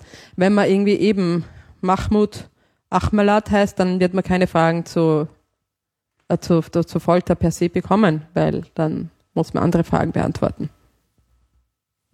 Das verstehe ich jetzt nicht. Aber Das ich macht habe auch nichts. Du nicht heißt richtig nicht, du heißt auch nicht Mahmoud, ich habe ja? auch nicht richtig zugehört. ja, egal. Du Aber heißt dieser- Hans Bernhard, es wird nur gefragt, in welchem Trakt du folterst. Ja, richtig, genau. Schon, also Genau. schon Und- verstanden. Sind die Handschellen eng genug? Ja, Ja. habt ihr aber auch, so, also Internet lässt euch nicht los und auch immer diese Wirtschaftsgeschichte ähm, ist jetzt auch noch nicht so lange her, nicht wahr? Mit diesem, ähm, was war das? Google will eat itself, äh, Aktien kaufen von Google. Mit Das ist mein Revenue. absolutes Lieblingsprojekt, Ja, das ist okay, das Projekt. weil es so einfach ist. Es hat aber ein, ein Jahr gedauert, das scheiß Konzept irgendwie zu nageln. Und das ist der erste, der erste Teil einer Trilogie, die von 2005 bis 2009. Ähm, der Google Will Eat Itself ist ein autokannibalistischer Prozess. Also wir haben 50 ver- versteckte Websites und wir haben eine Armee von kleinen Software, Scripts, Robotern, die halt auf diese Websites gehen, diese, diese, diese Websites anschauen und ab und zu auf diese Google Advertisements, Ad, AdSense Advertisements draufklicken. Jedes Mal, wenn die Software, der Agent oder der Roboter einen Klick setzt, kriegen wir ein Micropayment. 10 Cent, 50 Cent, 1 Euro. Das wird gesammelt und Ende Monat überweist uns, Google, dieses Geld auf ein Schweizer Bankkonto. Das Bankkonto ist so konfiguriert, dass es automatisch Google-Aktien kauft, sobald genügend Kohle da ist. Das ist eben dieser autokannibalistische Prozess. Google eats itself oder Google will eat itself. Und mittlerweile haben wir fast schon eine halbe Million US-Dollar ähm, im Portfolio. Es ändert, also das ist natürlich, eine, das geht rauf und runter mit der Kurve, weil je nachdem wie der Google-Aktienwert irgendwie sich findet. Aber es ist auf der anderen Seite auch ein rein konzeptionelles Piece, weil es würde 200 Millionen Jahre dauern, die ganze Corporation zu übernehmen. Oh. Ja. Ja, außer man liegt es breit an. Das Bei ist der ja derzeitigen Clickrate. Nein, nein, nein, nein, wir können das nicht höher machen. Click Es gibt ein- Capacity, es gibt- würde ich sagen, es, ja. Nein, du, also du, das kannst du, das kannst du, wir reden hier von einem Parasiten, ja, der, der das Potenzial hat, das System auch zu zerstören. Im Prinzip ist das System schon eh schon morbide, ja, weil man, man, man sagt, 30 bis 50 Prozent der, der, der Klicks sind sowieso fraudulent. In, in einer oder anderen russische Cybermafia oder was auch immer, Hausfrauen-Klick-Netzwerke oder von was auch immer wir reden. Aber das ist so. Google ist es scheißegal, solange und das ist das Problem mit dem Projekt, deshalb haben wir auch juristische Probleme mit ihnen gekriegt und so. Solange niemand darüber redet, Google verdient bei jedem fraudulent Click genauso mit. Das heißt, ihnen ist es in dem Sinne egal, ja. Und auf der anderen Seite, sobald es medial wird, und das war natürlich der Zweck des Projektes, ähm, äh, äh, eine, Nein, ich meine, Sie dachte, es geht jetzt hier wirklich mal um die es geht nur um die. Technologie und die Alterssicherung. Das ist ja nicht unser Geld. Das ist ja, das, das Geld kann ja wieder Google to Nein, the aber ich people. meine, ja, aber ich, ja, ja, klar, wir verwenden das Geld nicht. Nein, wir, wir, das ist ja, gibt's ja eine Grenze. Also vom, Nee, das vom dürfen, können wir ja nicht machen, das wäre dann wirklich Betrug. das ja. wäre Betrug, oder? Das heißt, wir lassen das, wir, wir lassen das liegen, das Ja, wem Geld. gehört denn das Geld dann? Google to the people. Das ist wieder, das ist dann irgendwie die Leute, die sich dafür registriert haben. Nein, das sitzt dort einfach, das ist ja auch gar kein Geld. Ich meine, Geld ist was anderes. Das sind Google-Aktien. Naja, aber eine halbe Million. Ich Ja. Ja, aber es ist ja nicht wirklich ja, Geld. aber wenn wir es schaffen, das habe ich noch ja, nie überlegt. sie Ja, aber, verkaufen. nein, wenn wir es schaffen, die Firma zu zerstören, ist das Geld auch weg, weil sie Aktien sind. Das ist gut. Ja. Das ist gut. Das habe ich mir so noch gar nicht überlegt. Also, also liebe CCC-Leute und andere Interessierte, ähm, es braucht einfach viele Parasiten. ja. Also solch, wir können das System quasi übernehmen. Also wir geben die Software zwar nicht raus, aber Es braucht eigentlich gar keine Software. Wir haben ja die Software eigentlich jetzt wirklich intensiv verwendet, weil solange wir es so gemacht haben, dass äh, wir einfach den Leuten gesagt haben, bitte klickt hier, wir verwenden Geld dann so, äh, haben die Leute viel zu viel geklickt und dann hat es gesagt, das ist fraudulent. Deshalb haben wir dann das softwaretechnisch gelöst, haben also fraudulent erst gemacht, weil echt fraudulent ausgeschaut hat. Über drei Prozent Klick, äh, Darfst über, du nicht über sein. drei Prozent von 100, also Die, darfst du Men nicht. die Menschlichkeit ist bei Google geregelt, ja. Ja, die stellen sie dich automatisiert ab, da Ja, kannst du klar. nichts machen. Ne? Über drei Prozent bist du, wenn du mehr als drei Prozent klickst, bist du bei Google ein Roboter. Das kann jetzt jeder zu Hause testen, ja, ob Genau. du ein Google-Roboter bist oder nicht. Genau, das heißt, Ja, aber das, das heißt, war, unter drei Prozent bist du eben kein Roboter und deshalb wissen sie auch nicht, Das- wie sie uns kriegen ob sollen. man das medizinisch auch verwenden kann. Ja. Ja, mit dem Internet habt ihr es äh, ja wirklich ähm, und auch mit den großen Companies. Was war das mit Amazon? Amazon, Amazon Amazon Noir. Noir. Ja, eine dunkle Geschichte, eine dunkle Story über. Naja, es ging darum, es gab bei Amazon, wurde dann, äh, gibt's jetzt auch noch, aber es wurde damals gerade so eingeführt, dieses Search Inside the Book, diese Funktion. Das heißt jetzt Look Inside, sie haben es rebranded. Ja, ist ja wurscht. Ist Now on to something completely different, ja. Und äh, die haben, das ist ja klar, dass du mit der Funktion, wenn du, die, ähm, miss, wenn du das missbrauchst, kannst du das ganze Buch runtersacken. Ähm, das, wie man es genau macht, ist einfach ein Programmieraufwand. 10.000 Requests pro Buch circa und, du Und, sagst du das raus. und dann hast du ein ganz tolles Buch, das natürlich nicht so sauber ist wie das Original, dafür technisch gesehen gratis, ja. Und Aber darum geht's natürlich nicht, weil es ist natürlich viel, viel teurer, wenn du den ganzen Aufwand machst und so weiter, ist ja nicht gegangen.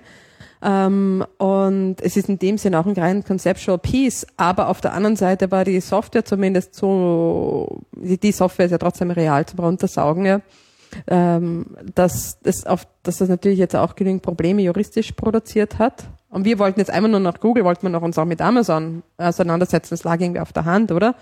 Und Ja, weil die Trilogie, Und die ja, drei großen, klar. Ja. die Trilogie sind die drei großen 90er Jahre E-Commerce, deshalb heißt sie auch E-Commerce, also E-Commerce Trilogy. ja, genau. Die drei großen, Google, Amazon und eBay. Ja. Ja, und dann war eben, war das eben so, dass wir dann sagten, okay, das ist jetzt ein, äh, das ist ein Projekt, das war für uns immer heikel, weil es relativ nah an dieser extreme Copyleft-Bewegung dran ist, oder? Die dann so, es muss alles frei sein, ich denke nicht drüber nach, aber alles muss frei sein und so weiter. Ich meine, eben, ich selbst denke jetzt auch, wenn Copyleft und so, das ist klar. Aber das heißt nicht, dass ich jetzt eine politische Kämpferin dafür bin. Und das ist ist relativ banal, diese Sache, finde ich. Jedenfalls haben wir dann am Schluss die Sache für uns einfach regeln können, indem wir die Software dann an Amazon verkauft haben. Das heißt, das war eins der wenigen Projekte von uns, mit Ausnahme von Vote Auction 2, ähm, das äh, finanziell gut ausgegangen ist für uns, ja. Das war echt gut. Und die haben eben die Software. wir haben die Software dann an Amazon verkauft, wie man das halt macht, oder? Eben. Wenn man jetzt, eben, da hackt man was, was dann einen Fehler irgendwie aufzeigt, dann musst halt ein, die Lösung des Fehlers gleich wieder verkaufen, damit es halt niemand weiß, wie es geht, oder? Verstehe. Ihr, äh, Im Prinzip seid ihr dann äh, Wie ist es Teil Amazon der? Security-Szene geworden. Richtig, du sagst es, Ja. ja. einmal haben sie es gepatcht und dann irgendwie haben sie irgendwie äh, Anwaltsbriefe geschickt und bei Google bringt das ja nichts, mit denen kannst du nicht reden, die sind ja psychotisch Schizo-Firma, ja. Aber mit Amazon kannst du schon reden, Ja. da gehst, und haben einen Anwalt halt hingeschickt und gesagt, und dann ist der zurückgekommen und gesagt, ja, sie würden es ja kaufen, wenn es da, damit irgendwie dann fertig ist, das Projekt. Und für uns war das Projekt, genau. für uns war das Projekt aber eh schon fertig, weil das war ein Projekt auf Zeit. Nicht, nicht so wie das Google Release Itself, das einfach läuft, sondern Amazon war irgendwie abgeschlossen. 3000 Bücher geklaut, Peer-to-Peer verstreut über die ganze Welt, wir haben gedruckt und ausgestellt und der ganze Scheiß. That's it. Und eBay? Und das war dann einfach noch die Gegenreaktion, zu sagen, okay, jetzt haben wir zwei Projekte und wir haben immer das Problem, ja. Die Intention ist total anders als die Perzeption. Die Intention ist nicht eben Copyleft, Copyright oder, oder Google an den Pranger stellen oder sonst irgendwas. Ähm, obwohl es gegen außen so ausschaut und so interpretiert wird.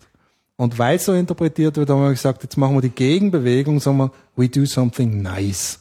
Was Nettes, was Hübsches. eBay-User-Daten, du kannst halt auf die Website, gibst deinen dein User-Key oder Log, äh, Nick ein von eBay, dann sagt sich's, also irgendeine, dein Crawler holt sich die ganzen Daten. Also die, ohne, ohne dein Passwort jetzt. zu ja, ja, ja, ja, alles öffentliche Commands und, Mhm. und die verkauften Sachen und der ganze Scheiß. Das geht nachher in eine Blackbox, also ich nenne es eine Blackbox, weil ich keine Ahnung habe, was da irgendwie passiert. Also Super Collider Engine.